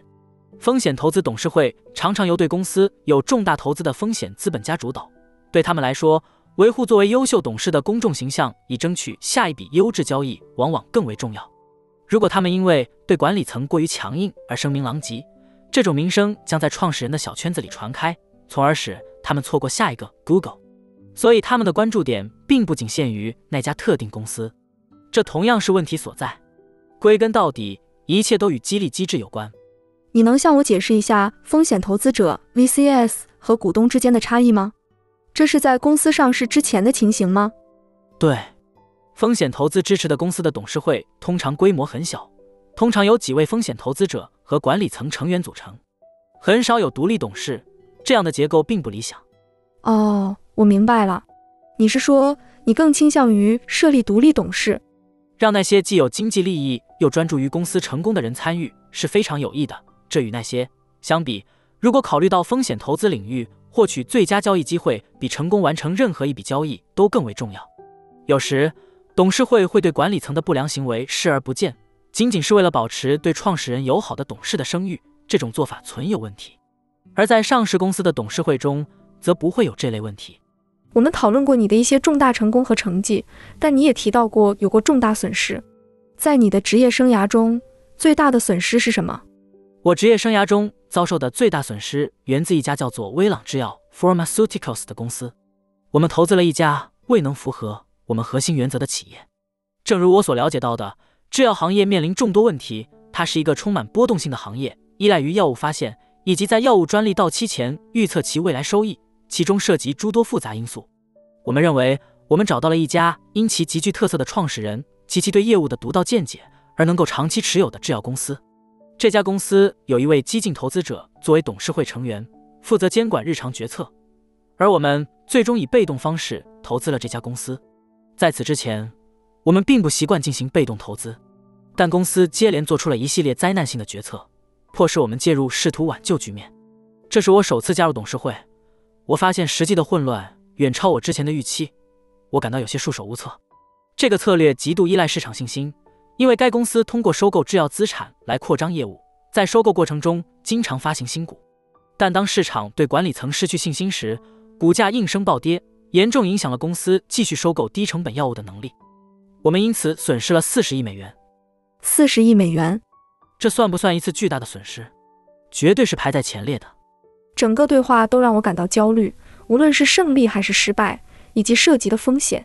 顺带一提，那次巨额损失引发了所谓的市场价值损失，这事儿非常引人注目，涉及金额巨大，媒体报道也极为不利。人们开始说，看来贝尔要倒闭了，所以我们就赌他手头的每一笔投资都会失败吧。我们清楚他的全部投资组合，因为他仅持有十种投资。我们曾经做空过一家叫康宝莱的公司。众所周知，我们实际上只真正做空过两家公司，第一家引发了一本书的出版，第二家则被拍成了电影。现在我们不再做空公司，康宝莱的股价被人为推高，这对于做空者而言无疑是灾难性的。我后面可以解释原因。接着，他们还做空了我们持有的其他股票，所以威朗制药的损失导致我们的投资组合整体价值损失超过百分之三十。威朗制药的损失是真实且已确认的，我们最终出售了该头寸，接受了损失。其他大多数损失属于我所说的市值损失，这些是暂时性的。但正如我之前提到的，由于股价的大幅波动，如果遇到投资者赎回或使用了杠杆，就有可能导致破产。如果人们以为我们要破产，我们就必须出售所有资产或平仓我们的做空头寸，这将使损失进一步加剧。华尔街的确是相当无情。他们能从这整个过程中获利吗？当然可以。所以，他们借威朗制药的事端来试图摧毁你的声誉和财务状况，进而从中获利。没错。哇，处于那样的局面真的很恐怖。这段经历感受如何？形势非常严峻，实际情况比这还要糟糕。因为我个人的生活中也发生了很多事，这些事情通常是相互关联的。在我反思婚姻生活的同时，威朗制药的失策发生了。冲基金行业的问题是，一旦业务达到一定规模，CEO 变成了公司的首席市场官。实际上，我是一名投资者，并非市场营销人员。然而，当有投资者向你投资几亿美元时，他们希望每年能见到你一次，即使只是一个小时。比尔，我想见你一小时。但如果你有数百位这样的投资者，你就会发现自己需要飞往中东、亚洲，走遍全国。那还是在 Zoom 出现之前的情况。这种频繁的旅行让我无法专注于投资过程，我需要更多的分派责任。这正是 Valiant 失误的部分原因。我们在 Valiant 上损失了巨额资金。同时，我和前妻也在讨论分手和离婚的事宜。我决定暂时搁置这件事，因为我不想在这场危机中做出任何决定。但情况却越来越糟糕。我们还面临了诉讼。当你损失重大时，虽然不是我们的投资者，但有一位股东对我们提起了诉讼。因为股价一跌，股东就会起诉。我们除了犯下了重大错误之外，并没有做错任何事。所以，你不仅面临诉讼，投资者也在撤资。在我正处于离婚过程中时，情况开始恶化。我的前妻的律师对我的净资产的预期几乎是实际值的三倍，而且在这一切发生期间，我的资产还在持续减少。我记得那位律师说：“看，Bill，我们估计你的净资产是 X，但不用担心，我们只要三分之一。但问题是 X 是实际值的三倍，所以三分之一实际上就等于全部。”接着，我遭遇了诉讼，这是个我以前从未公开过的信息。现在我愿意与你分享，我们的投资组合中有一大部分是由一家上市公司构成的。这家公司在某种程度上类似于我们版的伯克希尔哈撒韦。我一直试图向巴菲特先生学习，这种结构实质上是一种永久资本。对冲基金的挑战是，投资者可以每季度赎回资金，而巴菲特的公司模式则不同。如果投资者想要退出，他们需要卖出股票，但资金依然留在公司内。我们在二零一四年十月建立了一个具有类似特性的公司结构，但一年后发生了威朗制药事件，紧接着我们就陷入了持续的混乱之中。到了二零一七年中，我们开始面临诉讼，而激进投资者 Paul Singer 管理的 Elliott Associates 公司在我们这家构成资本大头的上市公司中占据了重要头寸，并且他们做空了我们所持有的所有股票。他们很可能在我们做空的股票上持有多头仓位，压住我们会被迫清算，从而他们能够获得收益。我们的上市公司的市场价低于其持有的所有证券价值，他们买入了这家上市公司，并对这些证券采取了做空操作，随后以激进投资者的身份来施压，试图迫使我们清算等。哇！我曾预见一个可能的结局：离婚耗尽我的一切资源，永久资本结构最终遭到清算。我的行业内的另一位激进投资者使我的业务走向破产。在这个时期，我遇到了 Nary Oxman，深深地爱上了他。我设想了一个自己破产的场景，在这个场景中，法官因某些指控判我有罪，将我送入监狱。虽然不是那位民事法官，但可能是面对证券交易委员会和司法部诉讼的另一位法官。我发现自己深陷这场难以想象的混乱之中。我决定，我不希望我的故事以这种方式收场。我做了前所未有的事情。尽管我之前曾说过不该借钱，但在这困境中，我还是向摩根大通借入了三亿美元。我要特别感谢摩根大通的洞察力，同时，多年来我一直是他们的忠实客户。摩根大通就像是那种握手即成交的银行，他们相信我能够成功。我使用这笔资金在我所在的上市公司中购买了足够的股份，以此防止任何激进投资者的接管，并实际上取得了我们这个小型上市公司的控制权。我做到了，我知道那是关键时刻，是事情的转折点。我的离婚问题也得到了解决。事情越是不顺。解决离婚问题反而变得更简单。我成功的解决了这个问题。我们解决了所有的诉讼问题。我在市场上大量买入我们公司的股票。记得有一天，我买了一大笔股票。随后，Gordon Singer 给我打了个电话，他是 Paul Singer 的儿子，负责他们在伦敦的业务。他问我：“Bill，是你买的那批股票吗？”我回答说：“是的。”他的反应是：“操！”所以他意识到了，他意识到，一旦我实现了反击，他们就不可能取得成功。随后他们撤退了，那是我们的低点。但从那时起，我们经历了惊人的反弹。那你能否在威朗制药的失败之后还保持你的声誉呢？在这个行业里，犯错是在所难免的。那确实是一个重大的错误，对我的声誉造成了极大的损害。至于媒体，这是一件大事，这对我们的声誉造成了巨大的打击。媒体报道完全是一场灾难。但我不是那种轻易放弃的人。实际上，关键时刻让我们意识到。我们从未正式把核心投资原则写下来，这些原则通常只在投资团队的会议中口头讨论。于是我对团队中的一员说：“去找一大块花岗岩和凿子，我们要把这些核心原则刻在上面，就像摩西的十诫那样，然后把它挂在墙上。完成这些后，我们为每个人的桌上都放置了一份。我告诉他们，如果我们再次背离这些核心原则，就用棒球棍敲打我吧。那是我们的转折点。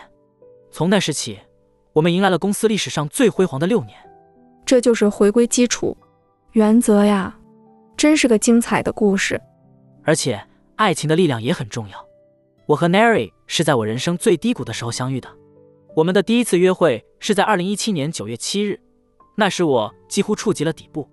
事实上，故事里还有另一个元素。在遇到他几个月后的某一天，Nary 给我打了个电话，他说：“Bill，猜猜怎么了？”我说。什么？他说，布拉德皮特要来媒体实验室看我的作品。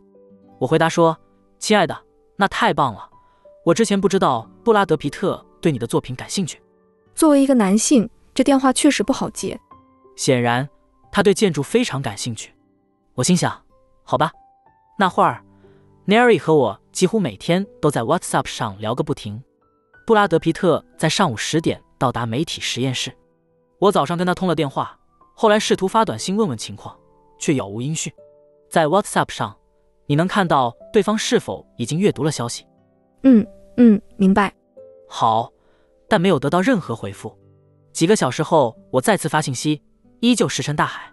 到了六点、八点、十点，仍旧一片寂静。直到深夜，他才给我打电话，滔滔不绝地谈论布拉德皮特有多么出色。我开始设想了一个情景：法官将会找到我。我们将败给法官，我的所有资产都将一扫而空，然后布拉德皮特还将夺走我的女朋友。是啊，布拉德皮特成了你的对手，真是太精彩了。那确实是一个关键时刻，也是最低点的一种体现，同时也成为了我的动力。我不愿意输给任何激进投资者，更不想将心爱的人失去给其他人。Brad Pitt，你从这一切中脱颖而出，无论在哪个方面都是赢家。我非常幸运，确实很幸运。你提到了一些技术方面的细节，但我想知道，在心理层面上，晚上独自一人时，你通常做些什么？那段时间非常艰难，因为我与妻子和孩子们分开了。我住在一个条件一般的公寓里，尽管我有一个美好的家，所以我必须找一个适合单身生活的地方。但我不想与孩子们相隔太远。我搬到了只有十个街区远的地方，但我还是见不到他们，他们也不喜欢这种安排。最终，我在孩子们所在的大楼里买了一套公寓。尽管我不太喜欢，但它让我能够靠近他们。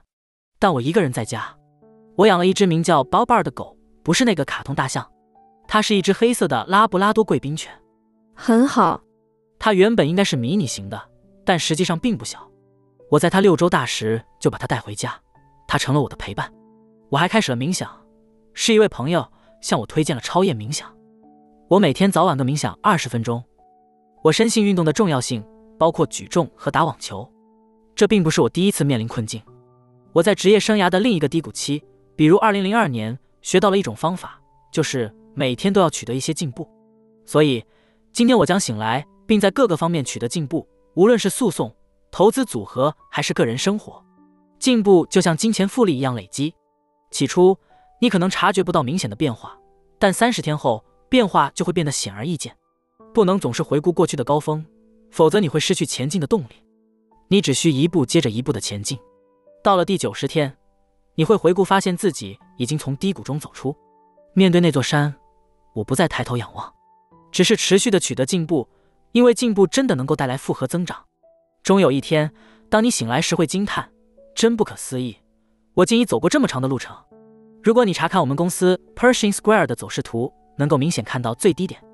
你能看到我们之前的位置，经历的下降，以及我们现在所处的位置。那次巨大的下跌，在图表上不过是一道小小的波折，尽管当时感觉像是一场不可思议的灾难，这给了我对这些经历的全新视角。关键是要持之以恒。对我来说，始终有幸保持良好的心理健康，加上合理的营养、充足的睡眠、适当的锻炼，以及日复一日的小小进步，这就是全部。还有亲朋好友的陪伴，我每晚都会和朋友散步。我的姐姐给予我爱，我的父母给予我支持，尽管他们。都对我这个儿子，这个兄弟感到忧心忡忡，那确实是一个特别的时刻。顺便一提，从这类困境中复苏后，你会深深的感激这段经历。尽管媒体喜欢报道成功人士的坠落，他们乐于叙述成功的故事，尤其喜爱失败的故事。但从挫败中恢复，这正是美国故事的精髓。看看那些伟大的美国企业家们在成功前经历了多少次失败，SpaceX 又有多少次火箭在发射台上爆炸。然后我们见证了成功，这正是马斯克备受尊敬的原因。你提到了康宝莱，能否详细讲讲那段历史性的经历？在 Pershing Square，我们很少做空股票，因为做空本质上具有高风险。当你做多时，即买入股票，最坏的情况可能是损失全部投资。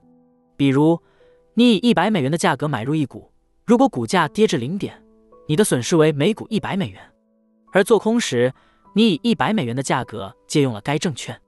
为了让这个概念更加易于理解，我提出了一个类比：假设你认为银币的价值将会下降，你有一个朋友拥有一堆一八八零年美国银元，你向他说：“嘿，我能从你这里借十个银元吗？”因为你认为他们的价值将会下降。他问：“你准备付我多少利息？”我回答：“我会按照这些银币当前的价值支付利息。”你借了价值一百美元的银币，在借用期间。需要支付利息，然后以一百美元的价格将它们卖出。之后，价格跌至五十美元，你便以五十美元的价格买回银币，并还给你的朋友。你的朋友没有损失，你借了十枚，归还了十枚，并支付了利息。他通过这笔交易赚了钱，而你则每枚赚取了五十美元，总共赚了五百美元。这还算不错。但问题在于，如果在你卖出后，他们的价格从一百美元涨到了一千美元。那么你就必须以更高的价格买回他们，可能需要支付一万美元来赎回你之前以一百美元卖出的银币，你将面临九千五百美元的亏损，因为股票价格的上涨没有上限，有些公司的市值甚至能达到三万亿美元。许多人认为特斯拉被高估，并且坚信马斯克不可能成功制造电动汽车。我相信那些做空特斯拉的人最终面临了破产，这就是我们为何避免做空股票的原因。不过，曾报道我们早期做空 MBIA 公司的一位记者向我推荐了另一家公司。他对我说：“Bill，我找到了一家非常不寻常的公司，你真该看看。它完全是个骗局，专门欺骗穷人。”值得一提的是，对 MBIA 的做空操作非常成功。主要原因之一是我们采用了一种与众不同的策略来做空。这种策略让我们的投资具有非对称性优势，也就是说，我们只需投入少量资金，一旦成功，便能赚取巨额利润。相比之下，传统的做空操作需要卖出资产，随后可能要以更高的价格回购。对于康宝莱来说，它没有足够的规模和债务，使我们无法通过购买信用违约互换这样的方式来实施策略。我们不得不直接做空其股票，这是唯一的方法来对抗这家公司。随着我对康宝莱的进一步调查，我越来越意识到，这实际上是一个精心策划的骗局。他们虽然标榜自己在销售减肥奶昔，但实际上他们推销的。却是一个根本行不通的商业模式。采纳这种模式的人最终都会面临亏损。他们的目标群体往往是贫困人口，他们甚至会针对无证移民兜售给他们美国梦的机遇。由于这些人群几乎没有其他选择，难以找到合法的工作，他们便成为了康宝莱的代理。这实际上是一种多层次营销模式，也就是说，它要么是一种合法的商业模式，要么就是一个以拉人头方式进行销售的金字塔骗局。而这家公司正是后者。想来，做空这样一个金字塔骗局，一方面为我们带来可观的收益，另一方面也会得到社会的支持，因为这种行为伤害了贫困群体。我们预计，如联邦贸易委员会这样的监管机构会采取行动关闭这类公司。我们投入了大量精力，我还做了一次非凡的演讲，详尽列出了所有证据。随后股价暴跌，我们的行动正式启动。政府很快就表现出了兴趣，不久之后便启动了调查，涉及证券交易委员会等机构。但随后，Carl Icahn 这样一个人物出现了，我们之间有过一些恩怨，但他此次介入并非真的因为看好康宝莱，而是看中了伤害我的机会，所以他大举购入股票，并宣称这是一家极好的公司。至少在当时，Carl 以他的影响力和资源，成为了市场上不容小觑的投资者，由此拉开了这一系列事件的序幕。所以，我们可以说他是一位传奇投资者。确实，他在某种程度上是传奇，一个标志性人物——卡尔伊坎，非常标志性。是的，他无疑是一位标志性投资者。那你们之间有什么故事吗？我曾提到一个面临重大商业挑战的时期，那是我的第一个基金，名为高谈合伙人。法院叫停了我们所拥有的私人公司与一家上市公司之间的交易。如果你感兴趣，这还有一个长故事。但实际上，我决定结束我以前的基金运作。我们在一家名为 Howard Realty Partners 的公司中持有大量股份。这家公司拥有大量房地产资产，其潜在价值远远超过市场价格，但需要一个积极的投资者来挖掘这个价值。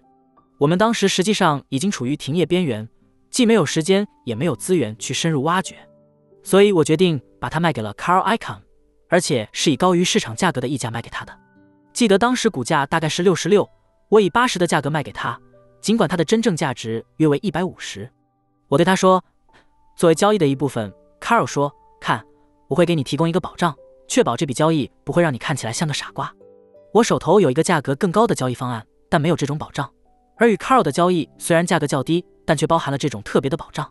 关于那份特殊保障的条款，他这么说：Bill，如果未来三年内我能以更高的价格售出股票，我将分给你百分之五十的利润。”这是个相当好的协议，因此我们就这么约定了。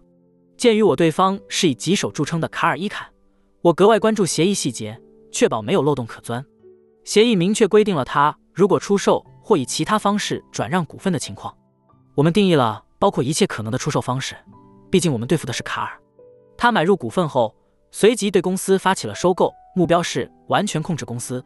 他首次报价每股一百二十美元。随后，公司请来摩根士丹利寻求出售，他又将报价提升至一百二十五美元，然后是一百三十美元，最终以我记不清的确切价格成交，假设为每股一百四十五美元。Carl 最终没有中标，他以每股一百四十五美元的价格转让了他的股份，所以他实际上需要按一百四十五美元与八十美元之间的差价的百分之五十来偿还我们的投资者。我曾经，律师通常不建议在合同中明确列出算术式理，为了避免任何可能的混淆。我在文档中加入了一个数学公式，就像从数学教科书中摘录的那样。这份协议非常简洁，只有八页。交易完成后，他本应在两到三个工作日内付款给我们。几个工作日过去了，钱还没到账，我便给 Carl 打了个电话。我说：“Carl，祝贺你得到了 Howard Realty。”他回答说：“谢谢，Bill。”我接着说：“Carl，我想提醒你，尽管已经过去了几年，但我们之间有份协议。”还记得那份保障条款吗？他说记得。我说，那你现在应该支付那份保障条款给我们了。他反问道：“你这是什么意思？我根本就没卖我的股份。”我追问：“那你手里还有这些股份吗？”他回答：“没有了。”我又问：“那他们去哪儿了？”他解释说：“其实公司进行了一场现金并购，我的股份被收走了，但这并不意味着我卖出了他们。你明白这中间的区别吗？”我告诉他，Carl，看来我只能通过法律途径来解决这个问题了。他挑衅式的回应：“那就起诉吧，我也会反告你的。”所以我起诉了他。要知道，在美国，法律程序可能会拖延很长时间。我们在初审中胜诉之后，他就上诉。按照规定，案件结束六个月内都可以提出上诉。他总是等到最后一刻，第一百七十九天才上诉。接着，我们在上一级法院再战。他又继续上诉，一路上诉到了最高法院。显然，最高法院并不接受这类案件。整个过程耗费了数年。根据我们之间的协议，他欠下的金额要附带百分之九的利息。所以我将这笔钱视作一种特殊的 Carl Icahn 货币市场账户，其利率远高于常规。最终，我赢得了这场官司。涉及的金额是多少？仅仅是？金额其实微不足道，但对我的投资者而言却非常重要。我的第一支基金，我已经结束了它的运作，但我仍然想为我的投资者争取最大利益。这些投资者在我二十六岁，刚从商学院毕业，毫无经验时就支持了我。我愿意为他们付出一切。最终，相较于我们基金最后大约四亿美元的规模，四百五十万美元虽然不多，但在清算流动性证券后所剩无几的资金中占了很大一部分。所以我全力以赴。我们最终获得了四百五十万美元以及大约八年的利息。这场官司拖了那么久，这意味着我们获得了差不多两倍的金额。所以，他最终欠了我九百万美元。对于卡尔伊坎这样拥有大约二百亿美元净资产的人来说，这点钱微不足道。但对我而言，这是我的投资者的资金，我必须追回。最终，我们胜诉。他支付了这笔钱，然后打电话给我说：“Bill，恭喜，现在我们可以成为朋友，共同进行一些投资了。”我回答说：“Carl。”算了吧，你真的这么说了吗？是的，通常我不会这么做，但他让我的投资者等了八年才拿到他们应得的钱，这让我很不是滋味，所以他可能对我的反应感到不悦。此后，我就开始重新评估和调整。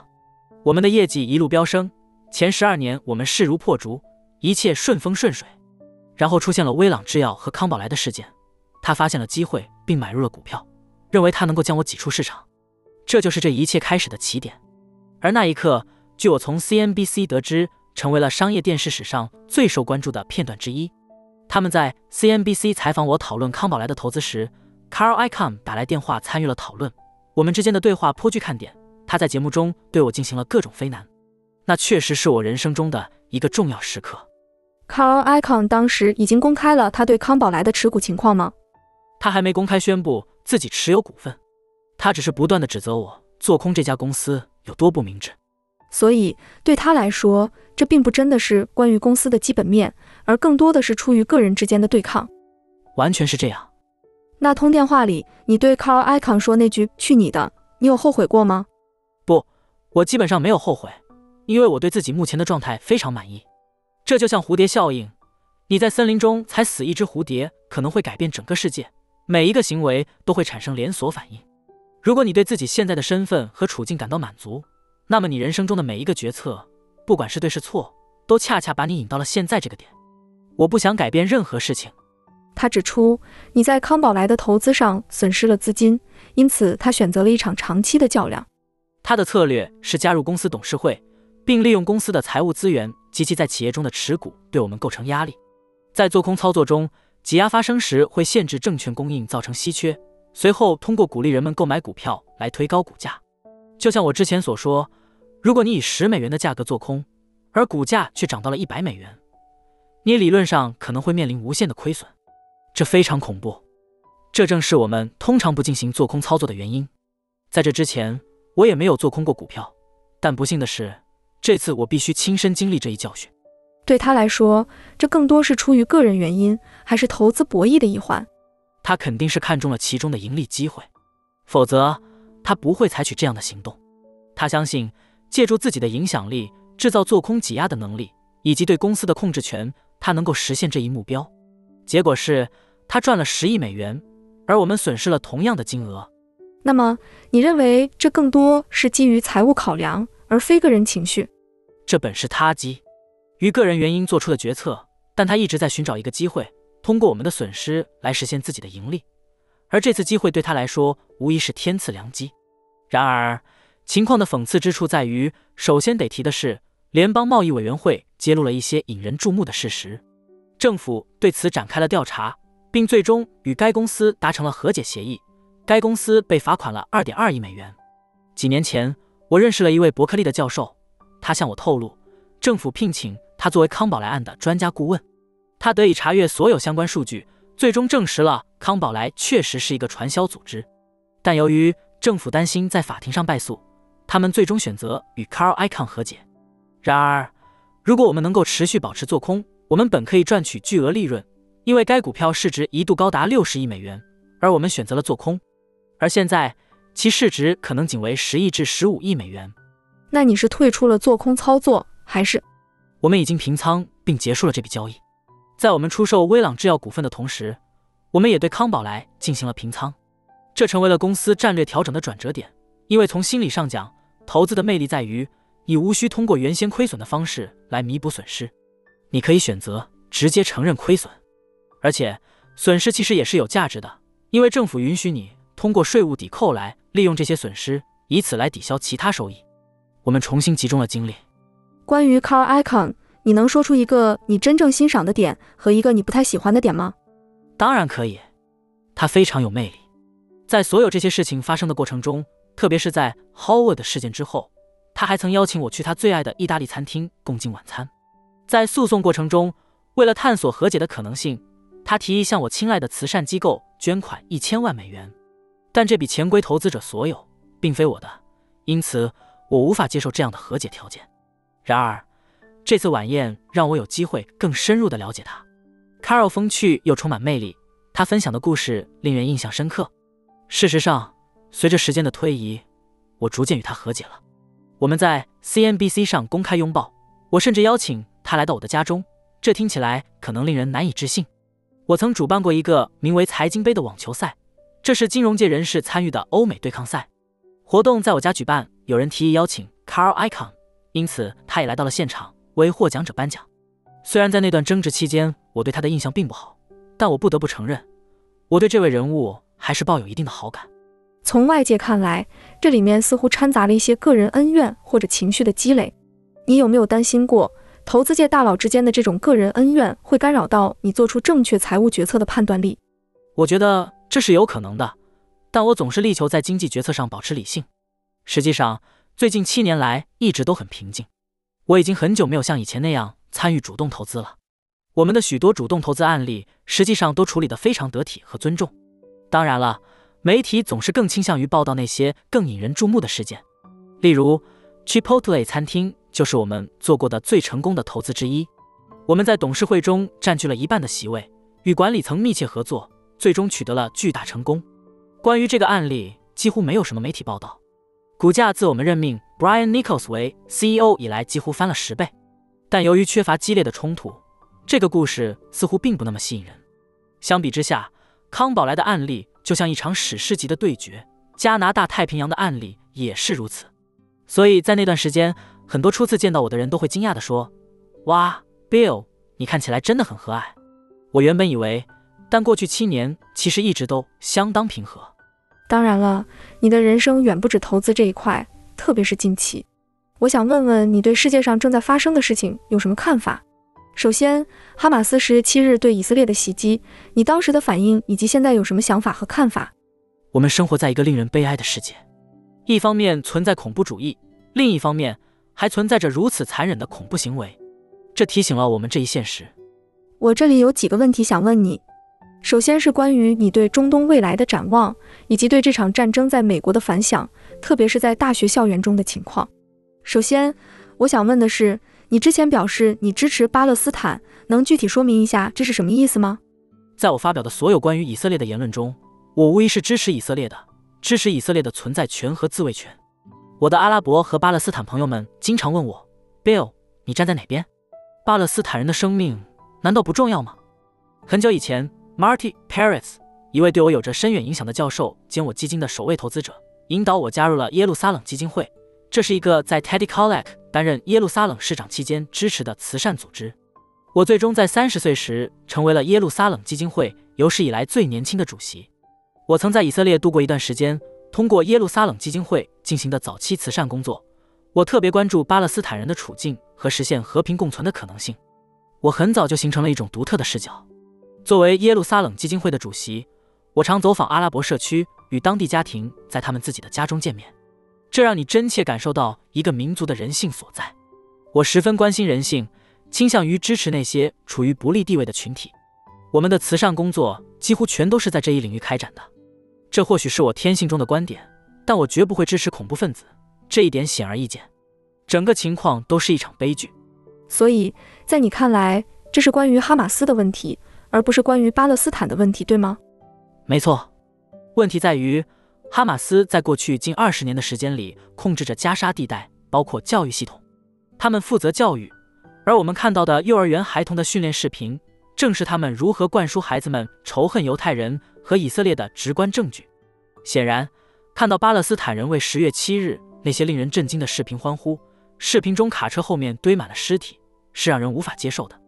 这是一个极其遗憾的局面。但在我看来，无论是巴勒斯坦人、犹太人还是美国人，每个人的生命都同样宝贵。人们追求的是基本的人性需求。他们渴望有自己的一片天地，一个温馨的家园，能够养家糊口的稳定收入，以及为孩子提供一个比他们自己更好的未来。最终，他们追求的是和平。我坚信，大多数巴勒斯坦人都怀有这样的愿望，但仇恨的根源深深植入，加之持续的灌输，使得局势愈发复杂。再说到激励问题，恐怖分子通过恐怖活动获取资源，这也是他们得到资助的途径。这里充斥着大量的贪腐。形成了一个以财富为基础的权力结构。根据媒体报道的数字，恐怖组织的高层领导拥有数十亿美元的资产。过去三十年里，约有四百亿美元流入加沙和西岸。很多资金不是消失在腐败中，就是用于建设隧道或购买武器。与此形成鲜明对比的是，看看新加坡在同一时期的成就。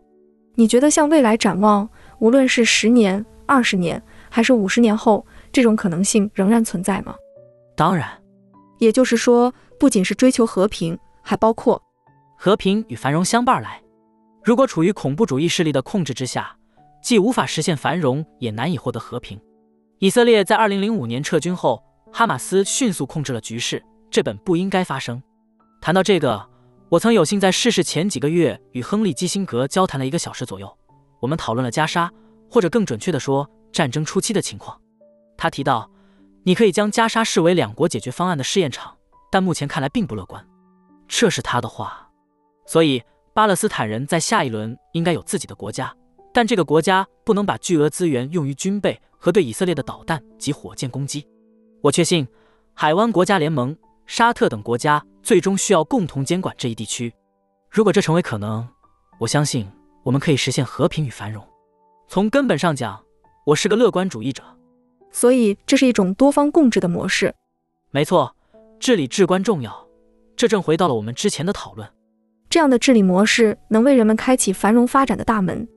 绝对如此，百分之百。就拿迪拜来说，它是如何从一片沙漠变成世界著名的旅游地的？加沙也完全有潜力成为一个旅游胜地。请讲讲关于大学校长就校园内的抗议活动，那些呼吁对犹太人进行种族灭绝的抗议。出庭作证的情况，也许你能更精确地阐述，但似乎他们没有明确谴责这种呼吁种族灭绝的声音。这一切可能从十月八日开始，对比达特茅斯学院在十月七日事件及其后续如何应对，以及哈佛是如何处理的，颇有启示。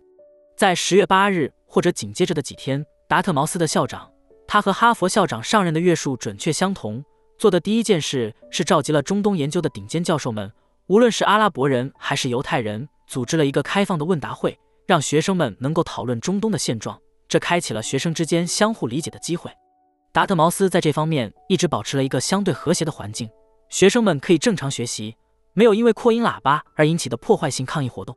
在工作场所和学习环境中，人们不应遭受带着扩音器闯入教室的抗议者的干扰。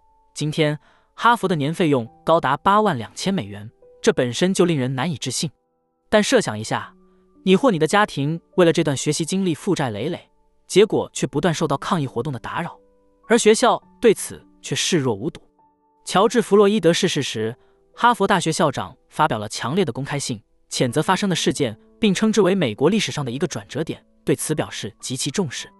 但他对十月七日事件的初次回应，并没有展现出相同的态度，随后的回应也是如此。最终，在董事会的施压下。他不得不发表了更为公开的声明，但显然他很难对这一恐怖行为有所认识。接着，校园内爆发了抗议，最初还相对和平，但不久，抗议者的行为越发激进，明显违反了大学关于欺凌等规定，而大学方面却置之不理。这无疑为犹太学生、以色列学生及教师以及犹太教师营造了极度不适的氛围。校长似乎对此漠不关心。我亲自前往校园，与成百上千的学生进行了面对面的交流。无论是小组还是大型集会，他们都在质问 Bill 校长为什么置身事外，管理层为何无动于衷。这正是事态恶化的开端。我尝试联系校长和哈佛大学董事会，我告诉他们事态正向不利的方向发展，需要你们来纠正。我这里有一些建议，非常希望能够分享给你们，但遭到的却是冷肩膀。就如人们常说，他们不断的推迟我与校长及董事会会面的机会。到了一定的时候，我不得不开始施加压力。一旦遭到挑战，我就会展现出我的激进主义一面。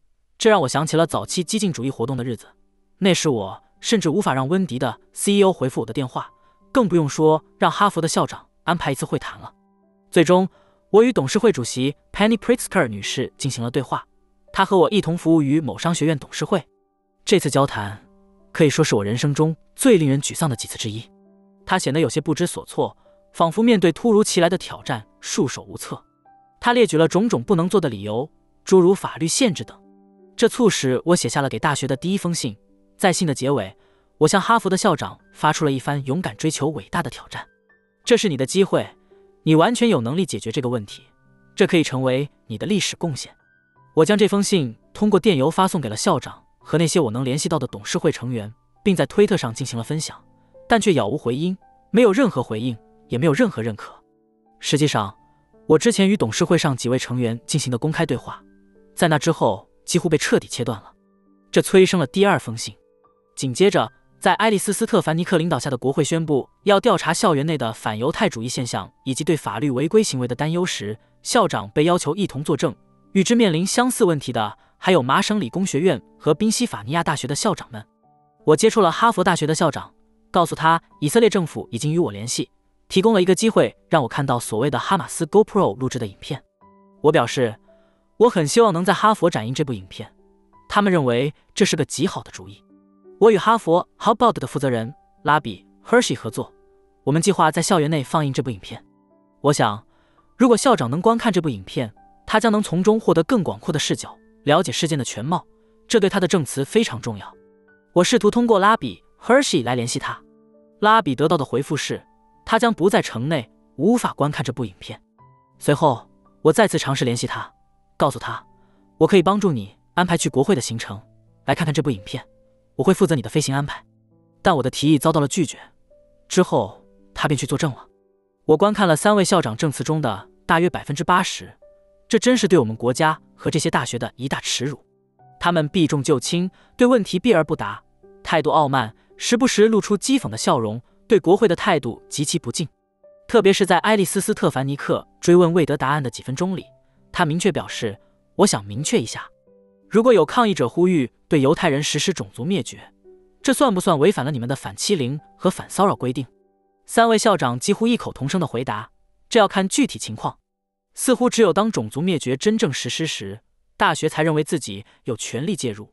这种态度令人无法接受。我最不能忍受的，恰恰是这种难以置信的伪善行径。每一所大学的排名都受到一个名为 Fire 的非营利组织的评估，该组织致力于监督校园言论自由的状况。哈佛大学在过去五年里一直排名垫底，直至十月七日之前，在二百五十所被评估的大学中跌至最末一位。我想简要的提一下，我在这个播客中采访过 Fire 组织的创始人和现任负责人，我们深入探讨了包括参与哈佛董事会选举在内的各种议题。这是一次对言论自由精彩的探索。那些坚守言论自由至上理念的人会发现这一集特别有价值，因为其中讨论了为这一理念奋斗的人们。言论自由在大学校园中的实际意义是什么？这是一个颇具挑战的问题。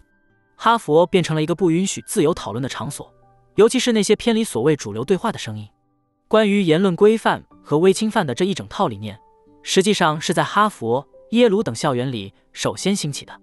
哈佛前校长关于校园内可以公开呼吁对犹太人实施种族灭绝的解释，竟然是基于对自由表达的承诺，这无疑是极其伪善的。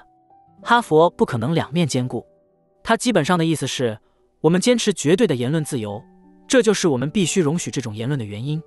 但哈佛的实际情况却与之大相径庭，这正是问题的关键所在。你可以想象，我当时正坐在理发椅上理发，我让团队中的一员发给我那三分钟的视频片段，我只是说把那段提问剪掉。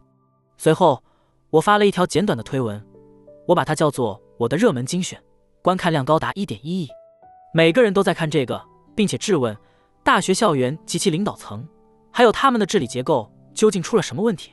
从某种意义上讲，我们的整个讨论都围绕着治理问题。哈佛的治理结构简直是一场灾难，这正是我们面临这些问题的根本原因。再多谈谈那份证词，你提及的嘲讽表情和类似的行为，还有你所说的勇于追求伟大。我个人非常尊敬杰出的领导力。你曾提到丘吉尔等伟人以及他们的伟大演讲，有人可能会轻视演讲，认为那不过是些空洞的言辞。但我相信演讲能够塑造文化，定义一个地方，塑造一群人，并且具有鼓舞人心的力量。我真的认为，在国会的证词本可以是一个重塑哈佛精神和定位的绝佳机会。敢于展现真正的领导魅力。哈佛大学校长原本有一个绝佳的机遇，因为他是第三位发言的，前两位的回答可谓灾难性之最，而他竟然几乎照搬了他们的说法，这本身就颇具讽刺，特别是考虑到随后发生的一切。对领导者来说，挑战在于他们往往忙于处理各种会议和职责，有时你可能会对一些荒唐的会议不屑一顾。但要明白，很多时候这些都是发表具有里程碑意义演讲的绝佳机会。如果你有理想，希望机构在未来几十年里追求和体现这些原则，那么就会有实现他们的机会。作为一名杰出的领导者，识别这些机会的时机同样重要。老实说，十月七日的事件真正让全世界意识到了问题的严重性。接着，抗议活动又让大学认识到这里存在重大问题。这是一个关于言论自由和防止种族灭绝的重要讲话机会。确实如此。你是否意识到有人批评你，认为你作为一个亿万富翁捐赠者，利用了你的权利和财务影响，以一种不公平的方式影响了哈佛的治理结构？首先，我从未威胁过要动用我的财力或其他资源。我所做的仅仅是写作。我撰写了几封公开信，还私下里与一些董事会成员进行了交流。我还与董事长。进行了长达四十五分钟的对话。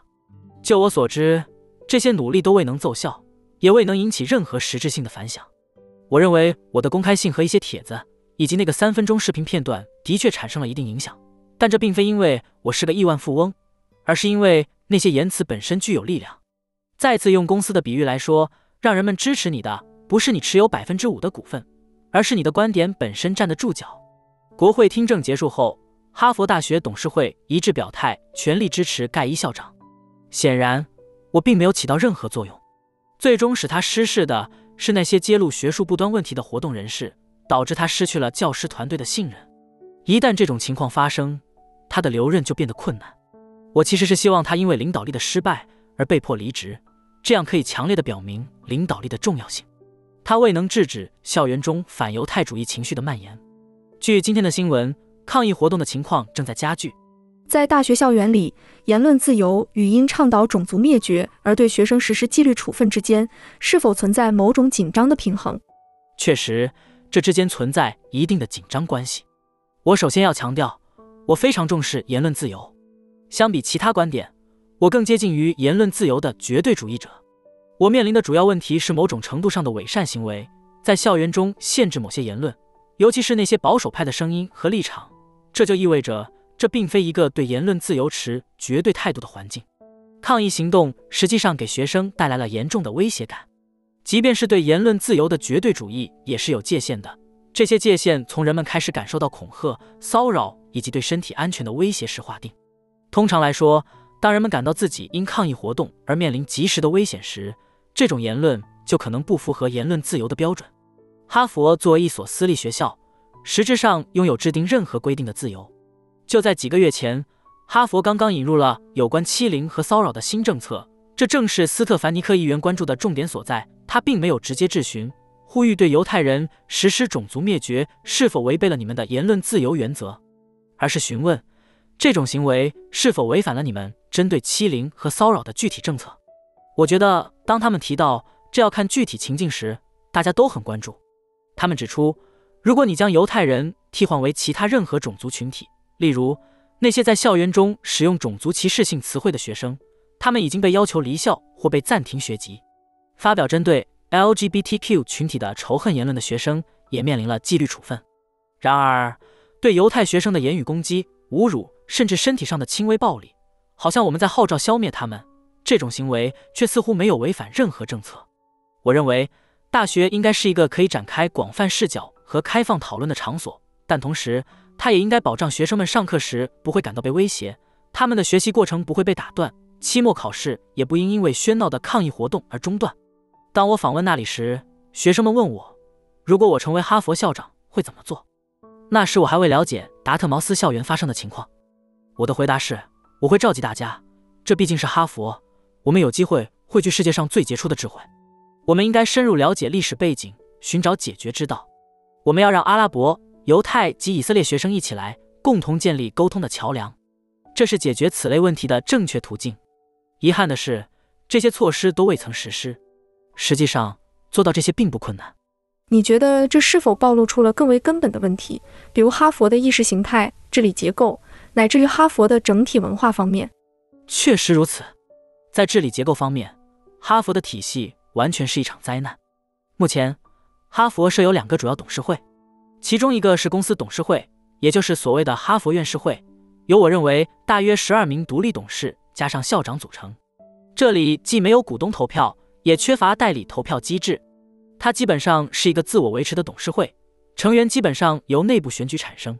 一旦政治倾向某一方，这种状态就可能无限期的持续下去，没有任何机制来重新平衡。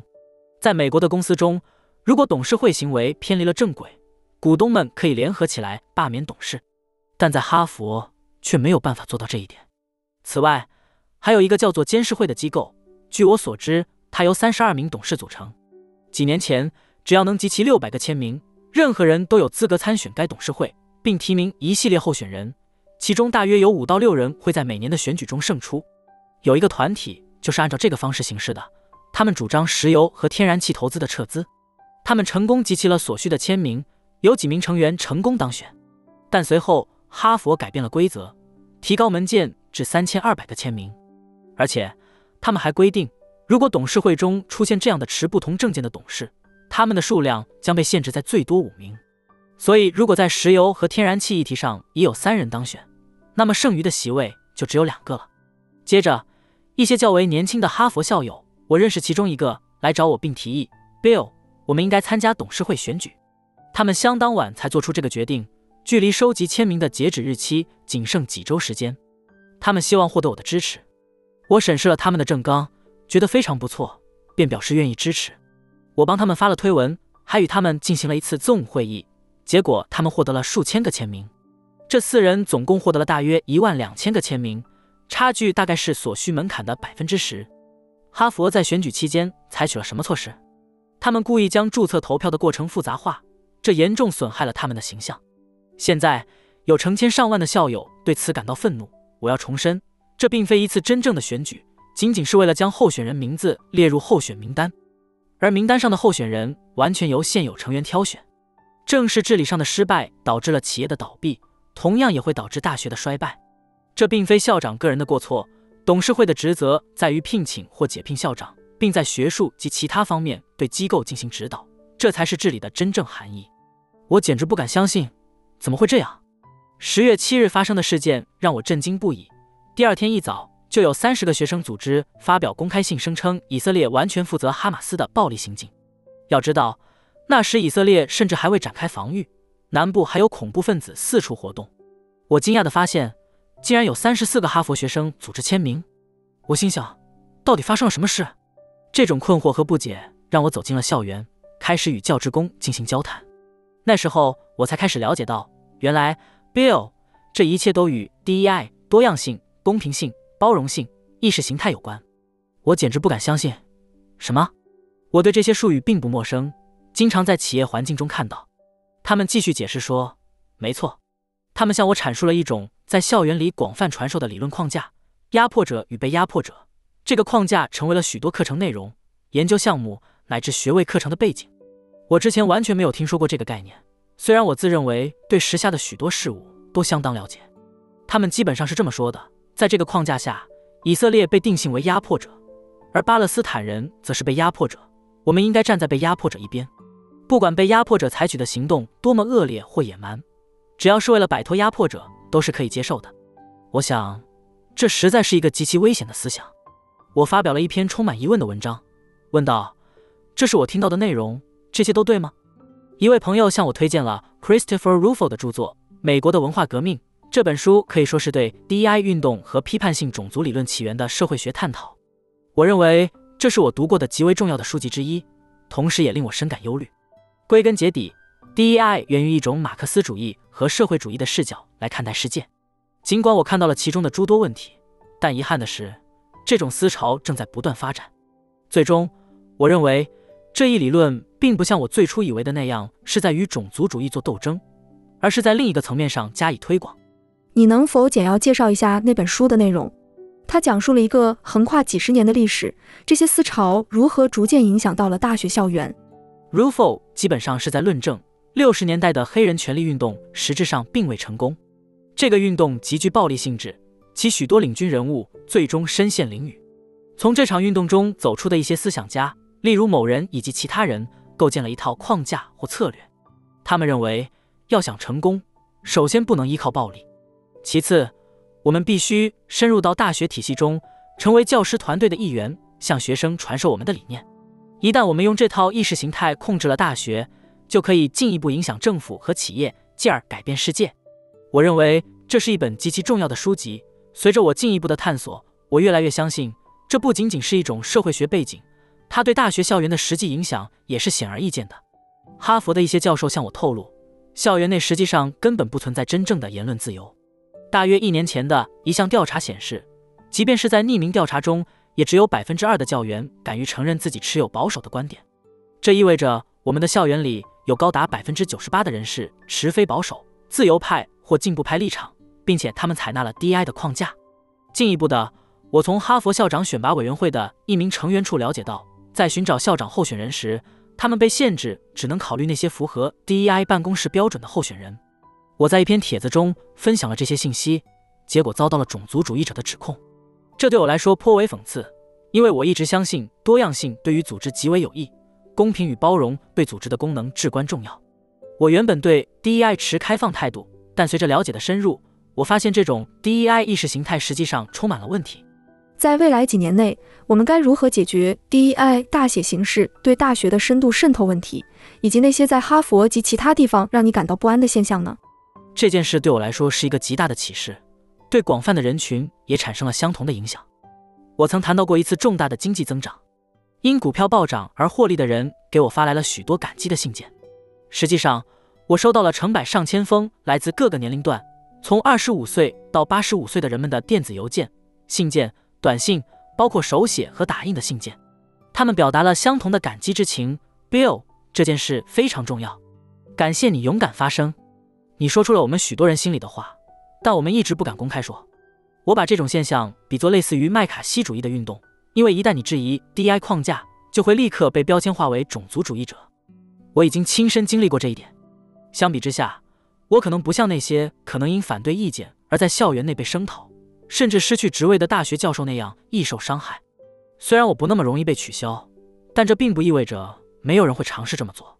最近几天，我就成为了一些文章的攻击目标，特别是《华盛顿邮报》上的一篇。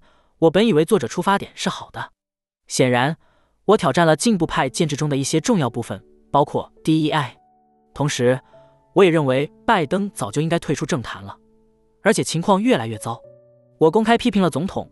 DEI 以及精英大学这样做无疑会招致一些敌对。我想说的是，我还在麻省理工学院工作，我非常热爱这所学校。我坚信优秀的大学具有探索新思想的巨大力量，能够鼓励年轻人积极思考，并激发他们的领导潜能。我想问一下，当你只接触到一种观点时，你怎么去探索思考的方式呢？当学校的治理和领导力受损，而你的思想接触又受到限制时，你又如何学习领导力呢？我觉得大学正面临危机。令人担忧的是，如果有三十四个学生组织，每个组织或许有三十名成员，甚至更多，那就是一千人。这可能占了校园里相当一部分人，最终会有所行动。现在，其中的大约十个或三十个组织，在很多成员意识到他们签署的声明内容后，选择撤回声明。看来，这些声明是由他们的领导签署的，并不一定得到所有成员的支持。如果大学向学生灌输这些理念，那么这些学生将成为下一代的。我大学时期的论文研究的是大学招生问题。哈佛这样的学府，招生办公室掌控着入口，之所以至关重要，是因为很多毕业生最终能够在政府中获得高层职位，甚至成为法官。他们对社会的各个方面都有着深远的影响，因此他们所学习的内容非常关键。如果他们的视野仅限于政治光谱的一端，不接纳多元的观点，而这些学府又代表了我们国家的精英阶层，我认为这从长远看对国家极为不利。是的，我完全同意。我还感觉到领导层不仅与问题格格不入，更像是与现实脱节。没有认识到这是一个关键时刻，一个紧迫的危机，也是作为领导者挺身而出，为机构未来定调的重要机遇。我甚至不确定问题的根源何在，这可能正是我们一直讨论的治理结构问题。实际上，问题在于两个方面，首先是治理结构的问题，其次，我觉得大学在选择领导时存在疑问。我并不确定大学是否一定需要由学术界人士来管理。大学的运作既包括商业运作。也包括学术研究。我认为，由一位具有商业背景的领导者来管理这些教育机构，同时设立一个拥有多样化观点的董事会。这个董事会应该是固定设置，来确保观点的多样性。这样的管理模式要比选举一个得到教职员工支持的学者来更好。这种观点的多样性对大学的发展至关重要。我了解到关于大学如何聘请教职员工的过程，虽然最后需要董事会批准，但新教员的选拔实际上是由各个部门负责的。存在一个政治上的转折点，一旦某个方向倾斜，教员们就会倾向于招募跟他们思想相似的人。随着时间的推移，这些部门会变得越来越倾向于进步主义，他们仅推荐那些符合自己政治目的的候选人。这样的方式并不利于建设一个应该鼓励多元化的机构，即所谓的小弟多样性。多样性应该被纳入考虑，而且多样性不只关乎种族和性别，这是我特别强调的一点。幸运的是，工程和机器人学领域受到的影响最小，虽然也不是完全没受影响。当我身处计算机大楼或新楼时，并没有感受到政治像在其他地方那样深入的渗透。哈佛的生物学系就是一个例子，因为现在生物学领域充满了争议。是的，完全同意。生物学和性别的讨论中，有位哈佛的女教师实际上被迫离开了教职。我记得她是医学院的。她坚称生物学上基本上只有两种性别，结果她被迫离开了。这是个需要另外讨论的话题。确实，那是另一回事。你应该就这个话题做个节目，那将非常有趣。就像你说的，严格来说，哈佛大学校长克劳迪恩·盖伊是因为抄袭问题辞职，而不是因为最初让你感到不安的那件事。确定这一点确实很难，不是吗？因为这并非是一个可以确证的事实。我认为。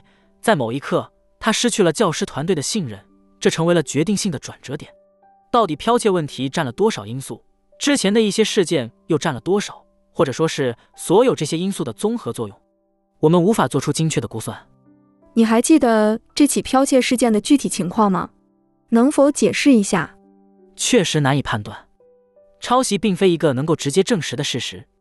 在某一刻，他失去了教师团队的信任，这最终成了决定性因素。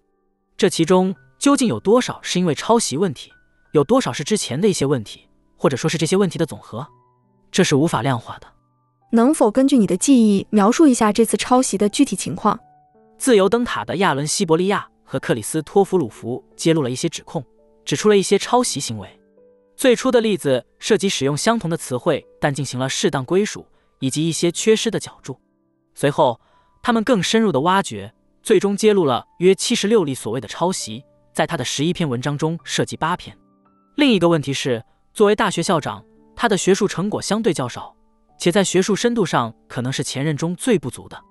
将这与抄袭的普遍性结合时，还有一些例子显示，作品的原作者认为他们的思想被窃取了，这主要是由于缺少引号。抄袭本质上是一种学术欺诈。一个抄袭的迹象可能是脚注的缺失，尽管这有时也仅仅是书写错误。面对教授的抄袭指控，大学通常会开展彻底的调查，设立学术纪律委员会来处理此类事务。这个过程可能漫长，从六个月到一年不等。关键在于意图，这是故意盗用别人的思想吗？如果是，那便构成了学术欺诈；或者这仅仅因为疏忽或人性的弱点，比如偶尔遗漏一个角注。我相信，一旦调查开始，问题可能仅仅是这里或那里。缺少一个角柱。但当情况升级到盗用他人知识产权时，他就无法继续担任哈佛大学校长了。那么，在你看来，从抄袭词汇到想法，再到新颖想法，抄袭是否有不同的层次？当然有。人们通常认为抄袭就是盗窃，查阅字典可知，盗窃涉及意图。问题在于，这是有意盗用他人的想法或词汇吗？在写小说时，文字选择尤其重要。比如，将莎士比亚的作品呈现为自己的创作。谈及想法时，想法本身很关键，但使用别人的文字时，必须适当的进行标注，无论是通过引用还是其他形式。但在人工智能出现之前的学术生涯里，引号和脚注的遗漏是常见现象。我记得在写我的论文时，维德纳图书馆有些书籍不能外借，我就用索引卡记录要点，并附上引用，确保后来能正确的引用它们。在赶着完成并按时提交论文的过程中，你有多大可能性忘记？哪些是你的话，哪些是作者的话呢？忘记加上引号，这就是人性，我们的易错本性。所以，人的犯错并不等同于学术欺诈。但如果你将别人的想法作为你工作的重要部分使用，那就构成了学术欺诈。你是否感到遗憾？至少从外部看来，哈佛大学校长是因抄袭辞职，而不是因为拒绝谴责种族灭绝的呼声。我再次强调，如果一个领导因领导能力的失败，而辞去职务或被免职，这本身会是一个更为有利的信息。相反，他却因为一个与领导能力无关的技术性违规问题而受到处分。我不清楚这样的处理结果对董事会在挑选下一任领导时究竟有何启示。我的意思是，哈佛未来的走向很大程度上依赖于他们选定的下一位领导人。有个我觉得还未公开的有趣轶事是关于前哈佛校长拉里·巴克。巴克先生参与了新校长的选拔委员会。有趣的是，在外界普遍期待哈佛能选出一位具有多元背景的校长之际，委员会却选择了一位资深的白人男性担任哈佛校长。我得知的情况是，哈佛确实开展了一套选拔程序，并确定了一位具有多样性背景的新任校长。但在最终宣布新校长之前的尽职调查阶段，他们发现该候选人有剽窃的问题。搜索新校长的过程已经进行的太久，以至于他们无法重新启动这一过程去寻找另一位候选人，所以他们从搜寻委员会中挑选了拉里·巴科作为哈佛下任校长的过渡人选。这次对选择一个更具多样性的候选人的期望更为迫切，这对多元、平等、包容办公室而言是一次重大挫败。我认为这对整个社群也是如此。在一个如哈佛这般的地方，没有一个代表种族多样性的领袖。这本身就是一个强烈的信号。奇怪的是，他们对盖伊校长的选拔没有进行彻底的尽职调查，而且这个过程相对较快。所以，我认为这整个事件都值得我们深入探讨一番。这意味着问题不仅仅在于校长本身。绝对，公司失败时，大家往往会归咎于 CEO，但我倾向于指责董事会。董事会的核心职责是确保公司由适当的人士领导。如果领导人出现问题，董事会应予以协助。若协助无效，便应进行更换。然而，情况并非如此发展。董事会在很大程度上受到了外部压力的驱动，而本应由他们内部做出独立决策。你仍然热爱哈佛吗？肯定。哈佛是一个拥有四百余年历史的学府，在我的人生中起到了巨大的作用。我的妹妹也是哈佛校友，那里的经历、所学、友谊及人脉对我至关重要。我很满意我的生活。哈佛是我生命中不可或缺的一部分。我在那里完成了我的本科及商学院教育，我学到了很多，结识了许多杰出的教师。我至今与那时结识的一些挚友保持着紧密联系。哈佛确实是一个极好的地方，但它需要一次彻底的改革。是的，我还是抱有希望的。我认为大学是极其重要的机构。我在哈佛上学时，我们班有一千六百名学生。我觉得现在的班级人数大致相同。但他们的在线教育却未能大规模发展。我曾听彼得泰尔提出一个问题：有哪个真正伟大的机构在一百年里没有实现增长呢？从某种意义上说，校友们像是在维护一个俱乐部。如果你对俱乐部的精英性感到自豪，你自然不会想要太多新成员加入。但考虑到自我成为学生以来国家人口的显著增长，以及哈佛从全球招募学生的事实，他如今服务的人口比例实际上越来越小。其中一些人是最有才华和最成功的企业家，他们或是在未完成本科学业后以新生身份离开，或是根本未曾入学，这成为了他们成功的一种象征。确实，对企业家而言如此，但它还有其他意义。它对研究和推进思想至关重要。同样，在塑造对话、培养下一代最高法院大法官、政府官员和政治家方面也极其重要。所以，它的作用不可或缺。但遗憾的是，它未能充分发挥其应有的作用。聂里奥克斯曼，你在本次播客中多次提及的人物，我曾与他有过一次精彩的交谈，并与之建立了友谊。我长期以来一直仰慕并钦佩他，是他忠实的粉丝。这不仅因为他的作品，也因为他本人。看来你也很欣赏他。我确实很欣赏他。你对聂里的哪些方面感到喜爱？你如何钦佩他作为科学家、艺术家和个人？我觉得他是我所遇见的最美的人。这种美是发自他灵魂深处的。他是我所遇到的最有爱心、最温暖、最体贴和最细心的人。他把这些卓越的品质与才智、惊人的创造力、美丽、优雅和风度完美结合。虽然我在谈论我的妻子，但我尽力保持客观。我的确是认真的。他是我所遇到的最杰出的人。我遇见过许多了不起的人。自六年前遇见他起，能够与他一起度过这么多时间，我感到非常幸运。所以在你描述的那些艰难时刻，他帮助了你。确实如此。我是在人生的低谷时期遇见他的。如果一切顺利，那么在低谷遇见某人其实也不错。你们两人的性格间存在阴阳般的平衡吗？尽管你形容自己很情绪化，但似乎你们对待世界的方式略有不同。确实如此。有趣的是，我们有许多相似之处，源自相似的背景。有时候感觉我们相识已久，仿佛几个世纪。大约六年前，我第一次见到他的父母。我知道他父母的根源在东欧，所以我询问他父亲。他的家族最初来自哪个城市？我便打电话问父亲：“爸爸，爷爷亚伯拉罕是从哪个城市来的？”我将这两个城市输入谷歌地图，它们之间相距五十二英里。我觉得这相当神奇。后来我们进行了基因测试，确保我们之间没有血缘关系。果然，我们并非亲戚，但我们的价值观惊人的相似。我们对相同类型的人感兴趣。他喜欢我的朋友，我也喜欢他的。我们喜欢做相同的事。享受以同样的方式共度时光。他比我更情感丰富，更加优雅。他虽不爱争执，却格外坚韧，不过比我更敏感。确实，你常常同时卷入多场战斗，而且媒体和社交媒体上常是一片火海。其实这种情况已经有段时间没出现了。自从我不再需要像早期职业生涯那样积极介入，我已经享受了相对平静一段时间。但我想说，从十月七日起，确实感觉自己身处战争之中。你能分享一下关于聂里所面临指控的故事吗？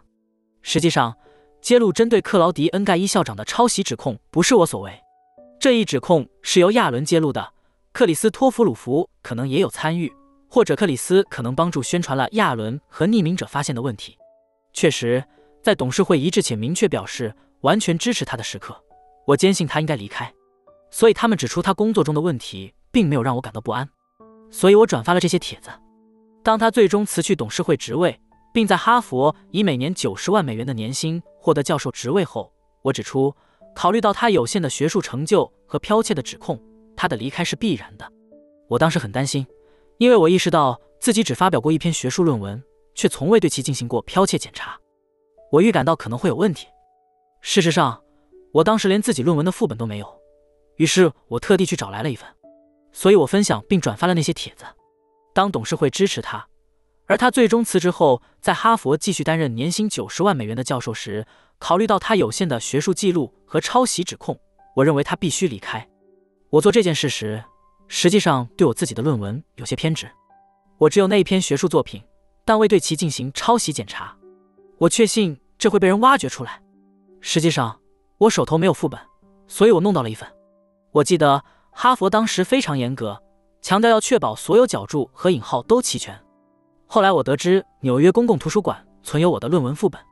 一位媒体人士告诉我，他和其他几位媒体同行一起在线尝试获取我的论文副本，准备用人工智能进行检查。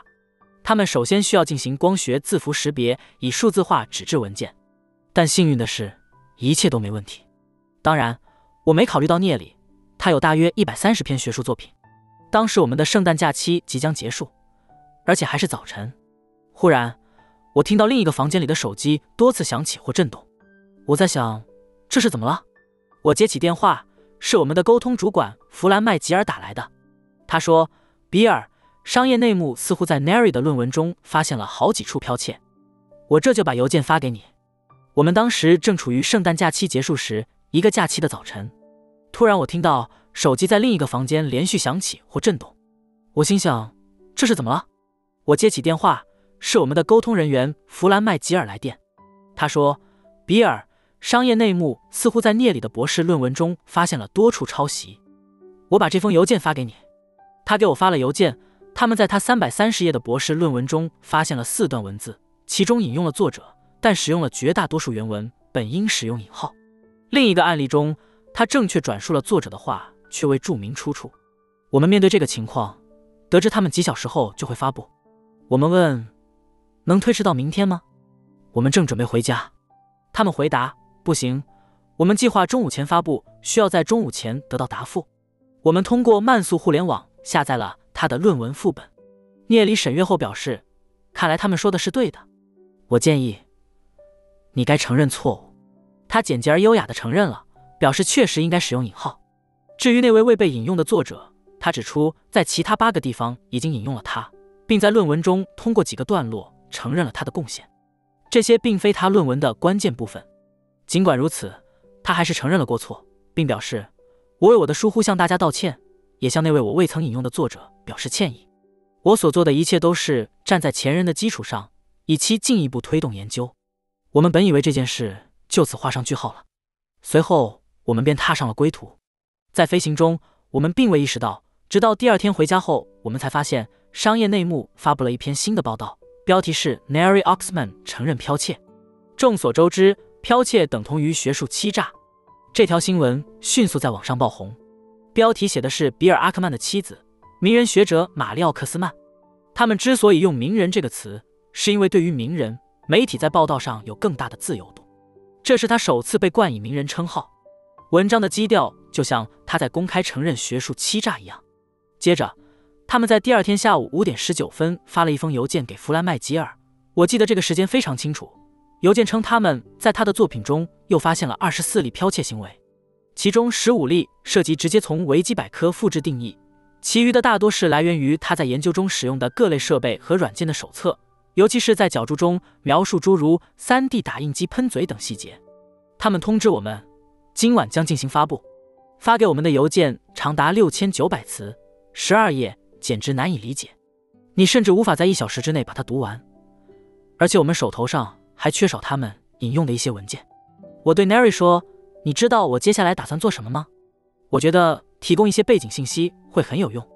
我将对每位麻省理工学院教授的所有论文进行审查。”包括每一篇发表的文章，有了人工智能，这一切都成为了可能。他们宣布今晚将发布。发给我们的邮件长达六千九百字，十二页，基本上无法解读。我们甚至无法在一个小时内阅读完，也缺少他们引用的一些文件。我对聂里说：“你知道我接下来打算做什么吗？提供一些背景会有所帮助。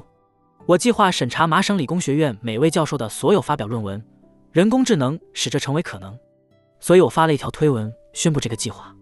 我们正在进行测试，确保一切准确无误。这将是一个有益的练习。这条消息迅速在网上传播。聂里非常敏感和情感丰富，他是个完美主义者。全世界认为你犯了学术欺诈是极其严重的。他们确实进行了他所有工作的彻底审查，这是他们的结论。我想，这真是令人印象深刻。我完成了一百三十个项目。其中七十三个经过了同行评审，诸如此类。他的作品还发表在《自然》《科学》等多个著名刊物上。说实话，这成绩相当不错，但这不能算作学术欺诈。这些不过是一些无心之失。至于维基百科的引用，Nary 其实是将其作为一本词典来查阅的，那还是维基百科刚起步的时候。他们还参考了麻省理工学院的学术手册，其中专门有一节讨论剽窃问题。正如我所了解的，他们在文档中明确了几点：有剽窃和学术欺诈，也有所谓的非故意剽窃，也就是由于疏忽导致的错误，这与个人意图有关。还有一个专门的链接介绍，如果你在麻省理工学院被调查，会经历什么流程？包括调查的初步阶段、详细阶段以及确认问题后的处理程序。他们清楚地界定了学术欺诈的范围，包括剽窃、窃取研究成果等行为，但明确指出诚实的错误并不属于剽窃。按照麻省理工学院的规定，诚物不被视为剽窃。手册里还专门讨论了所谓的常识。常识的界定取决于目标读者是谁，所以如果某个事实为目标受众所共知，那么无需进行引用或注明出处。所以，他引用的那些维基百科条目涉及的是诸如可持续设计、计算机辅助设计等领域的基本概念。他直接引用了维基百科的定义，这对他的读者而言属于共有知识。按照手册的规定，这样做是不需要引用出处的，完全没有责任。当提及具体设备时，他以 Stratasys 3D 打印机为例，并引用了其用户手册。显然，Stratasys 是你曾经咨询过的公司，这并不构成重大问题。他没有盗用任何想法，仅仅在脚注中描述了他在工作中使用的设备的一个组件，这不算是思想盗窃。所以，我觉得这简直荒谬，必须要制止这种事情。于是，我联系了一位我所认识的 Business Insider 董事会主席，他的名字很快就会公开。当时我承诺了保密，但现在他的名字已经在媒体上曝光了。我可以稍微插个话吗？当然可以。其实我有很多话想说。虽然你的说明已经很明确，但作为社区的一份子，我觉得我们还需要考虑一下常识。在这个问题上，我感觉你的角度更倾向于法律层面的精确性。没问题。但实际上，我们还有一种直觉判断：Nary 的行为绝不构成恶意的剽窃。如今，剽窃这个词似乎变成了另一种用于攻击的标签，就像种族主义一样。我不关心它的具体定义，但显而易见的学术欺诈，如偷窃他人的创意，是我们应该关注的。虽然我们可以对此进行各种定义和讨论，但最终还是要回归到一种基本的判断。直觉上，我们都知道什么是真正的偷窃，什么显然不是。Nary 的一切行为，他的论文，甚至他的生活，都没有任何值得指责之处。每个了解他的人都会说，他在科学界就像一颗耀眼的明星。我要强调的是，互联网上的种种追责行为让我深感痛心，因为我深爱着科学，也尊敬那些伟大的科学家们。现在的情况实在令人不安，不论是 Business Insider 还是社交媒体上的群体性狂热，这一切都太混乱了。我们迫切需要那些伟大的科学家，因为未来正是依靠他们来推进的。所以，我们应当赞美他们，保护他们。让他们在自己的领域中自由成长和创新。我们必须确保他们不会被我们追求点击率、广告、戏剧效果所引发的风波所波及。我们得保护他们。所以，我要明确一点：在我无数的科学家朋友中，包括世界级科学家和诺贝尔奖得主，他们无一例外的喜爱并尊重 Nary。他没有任何过错。接下来我们会谈到新闻业的种种弊端等问题，但我要强调的是。Nary 绝对没有做错任何事，这里毫无灰色地带可言。我其实不太赞同把 Coding Gate 的讨论局限于剽窃问题，这样做会让我们忽略了更深层次的问题，而变成了一场奇怪的技术争论。但对于 Nary 来说，他完全没有任何过错。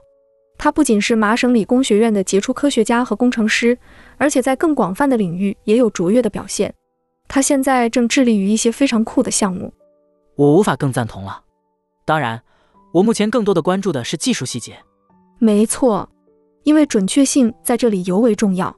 实际上，情况比这更复杂。确实，我们打算对 Business Insider 提起诉讼。在我的三十五年职业生涯里，面对各种不总是对我有利或准确的报道，我从未威胁过，也从未真正起诉过任何媒体。但这一次，情况实在令人无法容忍。他不仅毫无过错，他们还无端指控他学术欺诈。这是蓄意的行为。他们参考了麻省理工的官方手册，这意味着他们肯定阅读了我所看到的所有内容，并进行了相关研究。随后，我向 Business Insider 的董事长 Henry Blodgett、Axel Springer 的 CEO 提出了严正抗议，甚至还联系了 KKR 的控股股东之一 Henry Kravis。在与他们交流时，我详细列出了文章的种种事实错误。在宣称 Nary 涉嫌学术欺诈和剽窃之后，Business Insider 将这一消息公之于众。他们声称文章中的所有事实都是确凿无疑的，没有受到挑战，所以整个事件归结为 Nary 被指控剽窃。这是他们推出的第一个故事。Nary 承认剽窃，实际上，他只承认了一些小的文书失误，并对此表示了诚挚的歉意。这是他所承认的全部。他们宣称 Neri 承认剽窃，并为此道歉。这种说法极具误导性。他们还声称正在进行调查，因为担心程序上可能有不当之处，但声称 Nary Oxman 和我都没有对报道的内容提出异议，这完全不符合事实。我已经在私下以及公开场合，包括 Twitter 和 X 上进行了反驳。我还与公司 CEO 通过技术和 WhatsApp 沟通，详细说明了情况。但他们不仅没有收手，反而更加固执。我并不是随便起诉人的，但这次情况特殊，请大家拭目以待。那么至少目前来说，你打算继续采取行动？我们绝对会采取进一步的行动。在正式提起诉讼前，我们会先发一封正式信函给他们。要求进行必要的更正。如果他们不采取行动，我们将不得不走上诉讼这一步。我真心希望能够避免那一步。我要确保我们提出的要求对 Business Insider 乃至 Axel Springer 来说，字里行间都清晰地指出了他们对他的诽谤报道中的事实错误，以及他们应采取的纠正措施。如果我们能在这个阶段解决问题，就能把这一页翻过去，避免走到诉讼这一步。这就是我们目前的处境。我可能不够了解整个情况。你比我见多识广，这里面涉及技术、法律还有新闻学的各种问题，但实在忍不住想说，Business Insider 这种做法实在令人无法接受。我虽然不是行家，但也知道记者绝不应当这么做。我们终将把所有细节公之于众。关键的是，那封邮件并非指控 Mary 的工作涉嫌剽窃，实际上那是记者 Catherine Long 发来的邮件，邮件的标题直指你的妻子犯了剽窃。按照你的逻辑，难道他不应该像 Claudine Gay 一样，也被麻省理工学院开除吗？这整件事背后有着政治动机，他对我怀有敌意，意图通过伤害我来达成目的。但在我的论文里，他们找不到任何剽窃的证据。作为一个做空交易者，我与康宝莱的对决持续了数年，他们不遗余力地试图摧毁我的名誉，他们翻遍了我的垃圾，做尽了一切可能的事情。幸运的是，我一直保持着清白的生活。作为一个积极的做空交易者，这一点至关重要，因为如果有什么污点，他们迟早会挖掘出来。他们在想，怎样才能给我带来真正的伤害呢？另外值得一提的是，Neri 已经在几年前离开了麻省理工学院。当记者得知他已不是麻省理工的一员时，他们显得异常愤怒，甚至不愿意相信这一事实。他们迫使我们提供证据，证明他已不属于麻省理工学院的教职员工。显然是希望能以此作为理由让他被解雇。顺便说一下，恶意是判定诽谤行为是否成立的关键因素之一。这完全是一场出于恶意的追逐，与新闻报道的真正意图毫无关系。新闻业的悲哀在于商业内幕通过这件事大赚了一笔。这篇报道被全球数以千计的媒体转载，连续两天成为 Twitter 上的头号热点。不仅是以色列的各大报纸，连《金融时报》的头版也刊登了这一新闻。他正致力于发展自己的事业。对于任何一位科技公司的 CEO 来说，被指控学术欺诈无疑是毁灭性的打击。但我终于让他相信，这一切反而是件好事。我对他说：“亲爱的，你实在是太棒了，你充满了令人难以置信的才华。虽然你更多的被设计界所熟知，但现在全世界的人都将认识 Neri Oxman。我们将会澄清一切。六个月后，你要举办一个活动。”届时，你将向全世界宣布你所做的一切。你将结束低调行事，展示你所构建、设计和创造的一切奇迹。这会像 iPhone 发布会那样引起轰动，因为每个人都会关注并期待见到你的作品。我是这样尝试去鼓舞他的，但我相信这是事实。确实，你作为他的伴侣，正常是在困境中寻找希望的一线。从你对他的观察来看，他是怎样在心理上坚持下来的？因为我至少知道。他仍在继续他的工作，他正全力以赴地投入到工作中。他组建了一支非常出色的团队，包括三十位科学家、机器人技术专家、生物学家、植物学专家、材料科学家以及工程师，真正的精英团队。他在纽约市建立了一个三万六千平方英尺的实验室，这个实验室堪称一绝。他们就在这个还在建设中的实验室里开展工作，所以他注定会创造出惊人的事迹。但如我之前所言。他是一个感情极为细腻的人，追求完美。想象一下，当全世界都误以为你涉嫌学术造假时，那份压力对他来说是多么巨大。他天性乐观，但无疑，我见过他情绪最为低落的时刻。他现在情况好多了，但毁掉一个人的名誉，等同于夺走一个人的生命。有人因此自杀，有人会沉沦于深重的抑郁之中。当我看到商业内幕的所作所为时，我最担心的是，他们可能会使一位真正杰出的科学家和创造者失去光芒。那是不会发生的。但我还担心那些像 Nary 这样的年轻人，这样的事件可能会向他们发出一个让人恐惧的信号。新闻业不应该让富有抱负的年轻科学家们感到畏惧。问题在于，美国的诽谤法太偏向于出版方和媒体，对受害者极其不利，这导致了错误的激励机制。随着新闻业从纸质媒体转向数字平台，点击量成为了可追踪的数据。在这个由广告收入主导的媒介中，更多的点击量意味着更高的收益。所以，记者们被鼓励撰写能够吸引更多点击的文章。怎样的故事能吸引更多点击？挑选一位亿万富翁攻击其妻子，制作一个引人注目的故事，并且不给予充足的回应时间。回顾一下这几件事的发生时间。对于第一个报道，他们仅给了我们三个小时的反应时间。到了第二天下午五点十九分，邮件不是发送给 Nary，也不是他的公司，而是直接发给了我的公关人员。他们在十分钟后，也就是五点三十分，就联系上了我们。然后在发邮件后的九十二分钟内，他们就发表了报道。他们发给我们的邮件内容是：我们打算在我们提出的要求中披露所有这些文件。试着去解读他们发送的邮件，看看是否能弄明白其含义。顺便提一下，通常在学术机构中，当一位教授受到指控时，之所以学术机构在面对教授抄袭指控时会采取极其谨慎、分阶段的程序。甚至耗时超过一年，关键在于意图问题，这是否是有意为之？因为要界定学术犯罪，关键在于证明其有意抄袭。有时候证据显而易见，但有时候情况又极其微妙，机构对此极为重视。但他们实际上是指控 nari 犯下了学术罪行，然后在九十二分钟后，他们宣称他犯下了学术罪行，认为这种行为应当构成犯罪，并应受到法律的惩处。必须承担相应的后果。我们将确保 Business Insider 和 Axel Springer 为此付出显著的代价，不仅是名誉上的，还包括其他方面。因为归根结底，控股所有者应当对此负责。我只想说，在这个问题上，你给了我极大的鼓舞，因为你所面对的实质上是一个专注于写作的机构，这就像是你直接走进了烈火中。我孩子就读的学校有一句座右铭：“无畏前行。”我觉得。这是非常好的生活准则。我要再次强调，言辞不能动摇我分毫。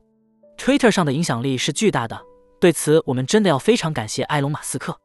就拿最近的例子来说，《华盛顿邮报》不久前发表了一篇关于我的文章，我并不认为这篇文章公正，所以文章发表几小时后，我就能够迅速做出回应，并让这份回应传达给了一百二十万人。这份回应被一次又一次的阅读，我还没具体查证。但估计大约有五百万人看到了我的回答。当然，这些人都是 Twitter 上的，而不是全世界所有人。Twitter 的世界和现实世界之间有着明显的断层。但在我的行当里，声誉几乎就是一切。就像人们常说的，建立声誉可能需要毕生的时间，却可能在短短五分钟内灰飞烟灭。媒体在这里扮演着至关重要的角色，有时他们甚至有摧毁个人的力量。好在，如今。我们至少能有所抗衡，我们拥有了发声的平台，能够主动表达我们的立场。回想以往，他们可能会发表一篇极其负面的报道，即便你指正了其中的事实错误，也只能眼睁睁看着几个月后的某个角落里默默地刊登一个小小的更正声明。而此时，当事人可能早已丢掉工作，生活陷入混乱，声誉扫地。我曾与沃伦·巴菲特讨论过媒体这个他极其钟爱的行业，他对我说：“比尔，你知道吗？”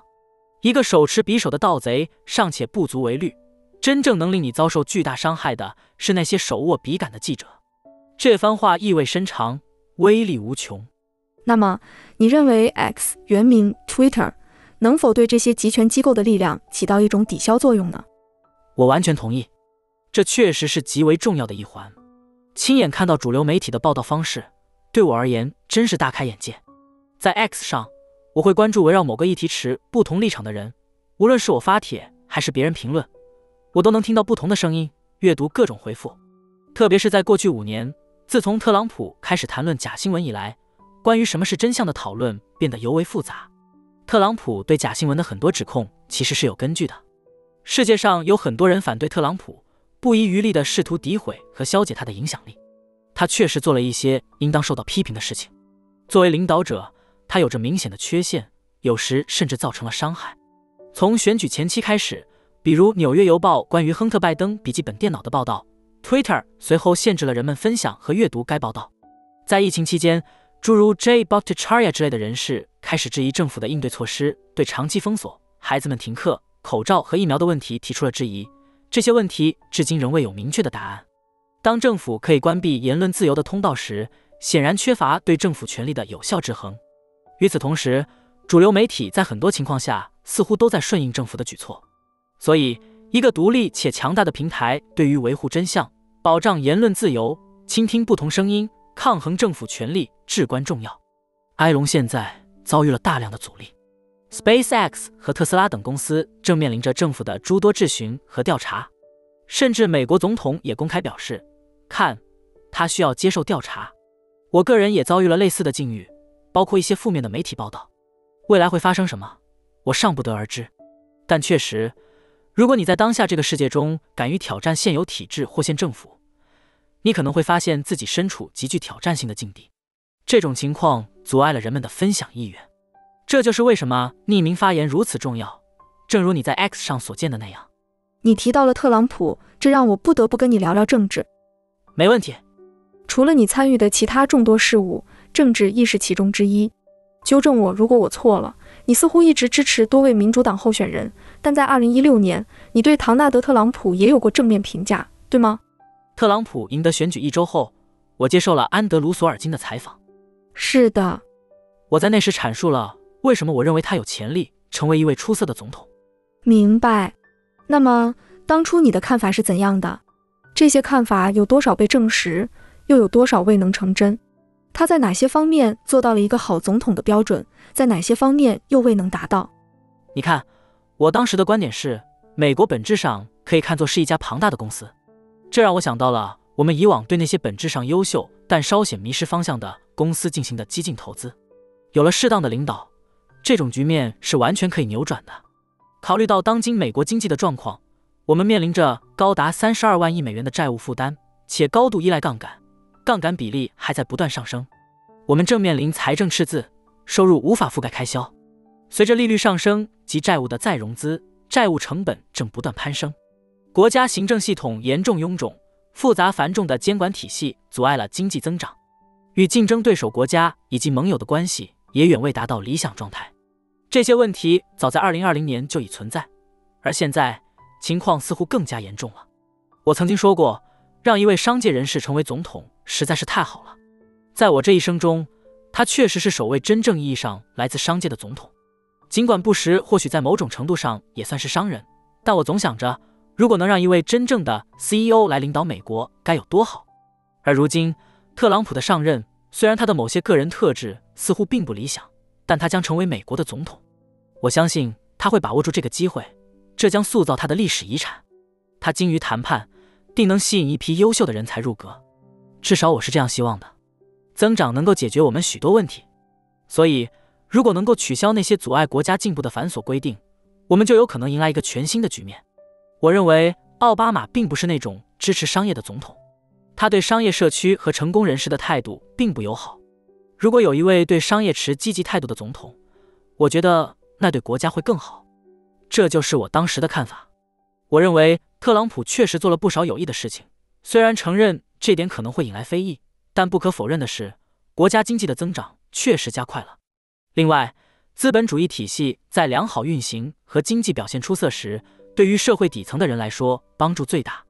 在特朗普的领导下，黑人失业率降至历史最低点，其他少数族裔也同样如此。所以，他对经济的贡献是积极的。他很早就对太平洋西岸工业大国的挑战和潜在威胁有所警觉。他在一定程度上激活了北约的行动，虽然人们可能对他的做法有所争议，但是因为他的施压，北约在他任期初期就开始增加国防预算，这在随后爆发的俄乌冲突中被证明是明智之举。如果我们从政策角度客观评价特朗普，不难发现他为国家带来了不少益处。然而，遗憾的是，他的一些做法也造成了一定的伤害。我确实觉得，在特朗普的领导下，美国的社会文明程度有所下降，这很大程度上与他的个人作风有关。文明的重要性怎样衡量呢？我认为他因左翼和媒体的猛烈抨击而变得多疑，这可能削弱了他取得成功的能力。他还背负着俄罗斯勾结调查的阴影。一个人在遭受攻击时，尤其是处于多疑状态时，很难发挥出最佳状态。虽然我在某种程度上是这样认为，但这也是我对特朗普最有力的辩护。观察他的团队管理方式，几乎没有人能在特朗普政府中一直待到最后，而不是被解雇或主动辞职。他在聘请某人时可能会赞不绝口，到了解雇时却又彻底否定。这并不是一种能激励人心的领导方式，也难以吸引真正有才华的人才。围绕选举的事件，尤其是一月六日，他本能采取更多措施来阻止暴动。我不认为那是叛乱，更像是一场发生在国会大厦的暴乱。暴动中不仅有警察死亡，其中一些是因为未能完成职责而选择了自杀。他的干预迟缓，未能及时制止这场暴乱。我认为他的一些言论激励了怀有恶意的人士闯入并造成破坏，甚至导致政府活动陷入瘫痪。不幸的是，当中确实掺杂了一些邪恶之徒，所以他是一个充满缺陷的总统，并且在我看来也加剧了国家的严重分裂。我的乐观期待最终化为失望。我一贯支持总统这一职位，相信人民最终会明智的选择我们的下一位领导人。这种情况有点像谁想成为百万富翁节目。当你请求观众帮助，而他们给出了明确的答案时，你就需要信任他们的判断。但在那个游戏中，通常会有一个选项获得压倒性的支持，所以你知道该选择哪个答案。然而，在这次选举中，我们面临的是一个极其接近的结果，这本身就是一个问题。所以。我一直梦想着通过政治手段寻找特朗普以外的其他选项，以便我们能选出一位真正的领导人。想象一下，在选举日的早晨醒来，无论是十一月四日还是二零二四年的某天，你仍然在犹豫不决，因为每位候选人都极具吸引力，让你难以抉择。这才是我们作为美国人应做出的选择。我们的决定不应仅仅基于党派身份，而是应基于候选人的真正能力和政策。遗憾的是，长期以来。我们一直处于党派对立和相互仇恨的状态。或许你会纠结，因为两位候选人都不尽如人意。确实，我期待的是那种因为每个选项都让人难以抉择的美好未来。问题根源在于党派系统极其扭曲，各党派都只顾自身利益，而且还存在一个更深层的治理难题及激励机制问题。我的哈佛商学院教授之一迈克尔·波特撰写了一篇深入分析美国政治体系的文章。其中涉及了激励措施、市场动态以及他所说的竞争分析。这篇文章绝对值得一读，我得找出来并在 X 上分享。文章详细阐释了党派和这些自给自足的实体的运作机制，说明了为什么涉及的人士并没有动力去做对国家真正有利的事。这正是我们面临的一个重大问题。你支持迪恩·菲利普斯参与2024年的美国总统竞选，你觉得迪恩有哪些吸引你的特质？我认为。他是一位诚实、智慧、积极、有能力，并且经过实践检验的商业领袖。在他的几乎三个国会任期里，特别是在特朗普当选后，他受到女儿们的哭泣所激励，决定参政。在明尼苏达州一个六十年来一直由共和党控制的选区中，以压倒性的优势当选，并成功连任两次。在国会中，他的地位稳步上升，得到了同僚的广泛尊重，并在疫情期间及其他外交政策委员会中推动了一些重要立法。他被认为是一位中间派人物，是国会中第二多党派合作的成员。我认为，拥有一个两党合作的总统是我们前进的唯一途径。如果我们能有一位基于国家最佳利益而非党派意愿来选择政策的总统，那将大有裨益。我欣赏他的一点是，他在财务上的独立。他虽不是亿万富翁，但对他而言，这份工作并非必须，因为他敢于挑战权威。党内现在对他不满，但他愿意。为了国家的最大利益而牺牲自己的政治前途，他甚至尝试说服其他更有影响力和知名度的人参选。然而，没人愿意接受这一挑战，因为没人想在希望维持现职或未来有竞选机会的同时去挑战拜登。但他是位坚持原则的人，我相信他能成为一位杰出的总统。尽管他的机遇在密歇根，但他需要筹资，他只有几周时间了，必须在当地电视上露面，这需要一笔不小的开销。所以，让我们拭目以待。所以他需要提高自己的知名度等等。另外，你也说了，他还很年轻，五十五岁，对，但他保持得很年轻。看看他打冰球的状态就知道。是的，我觉得不管怎样，五十五岁都还是个不错的年纪。我现在五十七岁，还觉得自己很年轻。我现在能做的引体向上比小时候多，这是我衡量年轻的一个标准。你的网球技术也达到了顶峰。没错，我的网球技术确实处于最佳状态。可能会有人对此持不同意见。顺便提一下，另一个我和别人一直在强调的点是，我认为拜登已经走到尽头了。这对国家来说实在是太尴尬了，让他成为总统候选人就已经够尴尬的了，更不用说是让他成为国家的领导人，这简直是荒谬的。而且情况只会越来越糟。最糟糕的是，他的自负阻碍了他让步。就是这个问题，他的自负。这在和人交流时显得如此错误，如此糟糕，如此令人尴尬。几天前我在伦敦，当地人问我：“比尔，这个人怎么可能成为总统？”这让我想到了我经常做的一个商业比喻：担任 CEO 犹如参与一项全身心投入的运动，而成为美国总统则仿佛要同时应对摔跤、马拉松和铁人三项赛。代表这个国家，你得身体强健，处于最佳状态。他远远做不到这一点。情况正变得越发糟糕，这实在令人尴尬。他不适合这个职位，而且值得一提的是，他的每一天等待都在把胜利拱手让给特朗普，因为要出现一个替代候选人变得越来越难了。如今，迪恩是民主党内剩余的唯一候选人，他仍有机会赢得代表票，他的名字出现在四十二个州的选票上。对拜登而言，最佳让位方式是让迪恩在密歇根州大放异彩。你觉得靠代表票和其他因素真的有可能实现吗？绝对，在新罕布什尔州，他的支持率在十周内从零飙升至百分之二十，期间几乎没有任何人知道他。我和埃隆都尽了绵薄之力，我们为他组织了一次在线直播，吸引了三十五万人参与。起初大约有四万人实时在线，其余的人后续加入。接着，他在新罕布什尔州进行了地面竞选。值得一提的是。新罕布什尔州允许未注册党派的选民投票，因此这就像是一场公平竞争。他就此赢得了百分之二十的支持率，这个比例还包括了很多独立选民和民主党人投票给海利。我对海利抱有好感，并且曾经支持过他，但现在看来他似乎没有成功的希望。特朗普几乎已经成了压倒性的领先者，所以在密歇根作为独立选民投票给海利，可能等同于浪费了你的一票。如果迪恩能在密歇根理论上击败拜登，这将显著增加他赢得独立选民支持的机会。但我要再次强调，他需要足够的资金。拜登在密歇根的形势极为不利，民意调查结果极差，穆斯林社区对他不满，他在该州的投入也极少。如果他在密歇根受到严重打击，这可能会促使他退出竞选。如果迪恩能在密歇根取得胜利或展现出色，展示出他的竞争力，他就会得到资助。他是我们唯一的选择。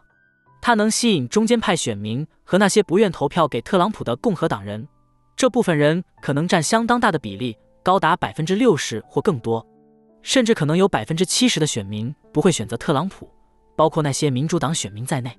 所以，我认为迪恩是一位极具潜力的候选人，但关键是要让更多人了解他。我有幸与迪恩交谈过，我非常喜欢他。我认为下一任美国总统需要定期与泽连斯基、普京这样的世界领导人进行会晤和对话，进行具有历史意义的谈判和签订协议。但我无法想象拜登能够承担这样的角色。这并不是因为其他任何原因，而是因为年龄的问题。考虑到拜登目前在公众面前的表现，你可能看到了他最近的一次即兴新闻发布会，这是在特别检察官的报告发布后举行的。他的言下之意似乎是这个人已经不再是巅峰状态。接着，他还把墨西哥和埃及的总统弄混了，所以他们在让他公开露面时格外小心。他总是照本宣科，依赖讲台上的稿件。想象一下，他们在公开他时必须格外小心。然而，每当他被推到公众面前时，情况都十分糟糕。所以，可以想象实际情况可能有多糟。这确实不是好兆头。确实，这对美国极为不利。我对他及其家庭深感失望，特别是对他的妻子。现在正是那些最亲近他的人应该团结在他身边，告诉他：“父亲，亲爱的，你已经竭尽全力了，这将成为你的遗产，但恐怕这不是一个光彩的遗产。”伟大的领导者还应该懂得何时该退位。没错，领导者最重要的考验之一是如何规划继任，这里显然是继任规划上的重大失误。在政治领域之外，我想探讨一下未来的金融世界。未来几年内，你有哪些期待？听说你启动了新基金，能分享一下你的投资策略以及对整体经济和世界经济的看法吗？明白，但 SEC 规定我们不能公开讨论正在准备中已向 SEC 递交的新基金情况。不过，我想强调的一点是，对于感兴趣的投资者，一定要认真阅读基金的招股说明书，特别是风险部分，这至关重要。我赞同让更多人能够接触到优秀投资者的理念，这是一个令人兴奋的趋势。我们也希望。能成为这一趋势的一部分。至于金融市场和整体经济的未来，很大程度上将取决于下一位国家领导人的政策和方向。毫无疑问，美国的领导地位对于本国乃至全球经济和和平都至关重要。我们已经经历了一段艰难时期，现在正是需要转机的时刻。但我相信，美国拥有无与伦比的恢复力。我们拥有一些令人叹为观止的天然优势，比如大西洋和太平洋。还有我们和平的北部和南部邻国，我们是一个极其富有的国家，资本主义依然行之有效。每当我和我的风险投资家朋友们，或是我支持的那些年轻创业者交流时，我就对世界充满了乐观。如果你想对这个世界持有积极态度，不妨去听听那些创业公司创始人的故事。所以我坚信科技将成为我们的救星。尽管人工智能可能带来一些类似终结者的恐怖场景，但我更愿意相信它将极大的促进生产力。科学研究和药物开发让我们的生活更健康、更幸福、更美好。毫无疑问，互联网革命既有利也有弊。我相信，人工智能革命也将是如此。但现在，我们正站在科技的另一个重大转折点，我们必须明智地利用它，造福人类。在媒体领域，我对 X 平台很满意，相信埃隆·马斯克在这方面会取得成功。广告商们终会发现，这是一个极佳的广告平台。如果你打算向我推销产品，通过 X 平台上的广告接触我是最有效的。实际上，我确实通过那里的一些广告购买了商品。我都记不得上一次我是什么时候对直接邮件广告有所回应了。关于我的业务，我有一个非常棒且高效的小团队。我们的团队虽小，但在管理资产规模方面，我们却是最小的几家之一。我们更像是海豹突击队，而非庞大的美国陆军。Pershing Square 只有四十人，是一个紧密合作的团队。我相信我们将会取得杰出成就。关于我的投资理念，虽然还处于初期阶段，但我始终希望能拥有与沃伦·巴菲特相媲美的成就记录。挑战在于，巴菲特的成就每年都在不断增长，他已经进入了他的第九十三个年头，所以我还有三十六年的时间来追赶他目前的成就。而且我相信他的成就还会继续增加。我特别期待 n e r i 将会带来的创新。他正在创建一个非常了不起的公司。致力于解决产品和建筑对环境影响的各种问题。他的理念是设计出这样的产品，只要这些产品存在，世界就因此变得更加美好。比如，在他构想的世界里，新车的存在比没有这款新车对环境更有益。想象一下，如果每一种产品都能达到这样的标准，那将是他努力的方向。我不想泄露太多信息，但你很快就会见证他工作的一些初步成果。所以，我对未来充满了激情。而且我相信，即使是危机，也是一次不容错过的宝贵机会。我们已经见证了许多类似的事件。我预测，中东目前的危机在未来几个月内将得到大幅缓解，主要表现为哈马斯势力的消减。我设想一个可能的场景：沙特阿拉伯及其他海湾国家联合介入，承担起加沙地带的治理与重建工作，同时将建立起相应的安全保障措施。亚伯拉罕协议也将得到进一步的推广和扩展。达成相关协议，孤立恐怖分子。十月七日，在哈佛、宾夕法尼亚、麻省理工和哥伦比亚大学，以及不幸的是，其他一些校园内发生的事件，将成为各大学警醒的契机。人们虽识别出多样性、公平性与包容性 （DEI） 的问题所在，但也认识到多样性和包容性本身的重要性。这不应成为政治运动的一部分，而是应引导我们回归到一个根据个人功绩评价的体系。在这一体系中。个人背景有助于理解其贡献，但我们不能设立种族配额等这些早已被法律禁止的做法，却不应在校园组织中得以实施。所以，如果我们能进入一个矫正阶段，作为一个乐观者，我希望我们能实现这一目标。所以，你对整体充满希望，甚至包括哈佛。是的，我对哈佛也抱有希望。改变几百年的传统确实非常困难。好的，我也和你一样抱有这份希望。你真是一个有着独特见解和卓越智慧的人，正如你自己经常说的，你的坚持和无畏令人钦佩。这次对话真的很精彩，谢谢你，非常感谢你今天的分享，Bill。谢谢你，Lex。感谢您收听本次与比尔·阿克曼的对话。在结束本次节目前，我想引用乔纳森·斯威夫特的一段话。聪明人应将金钱留于脑海，而非心间。感谢您的聆听，期待下次与您相见。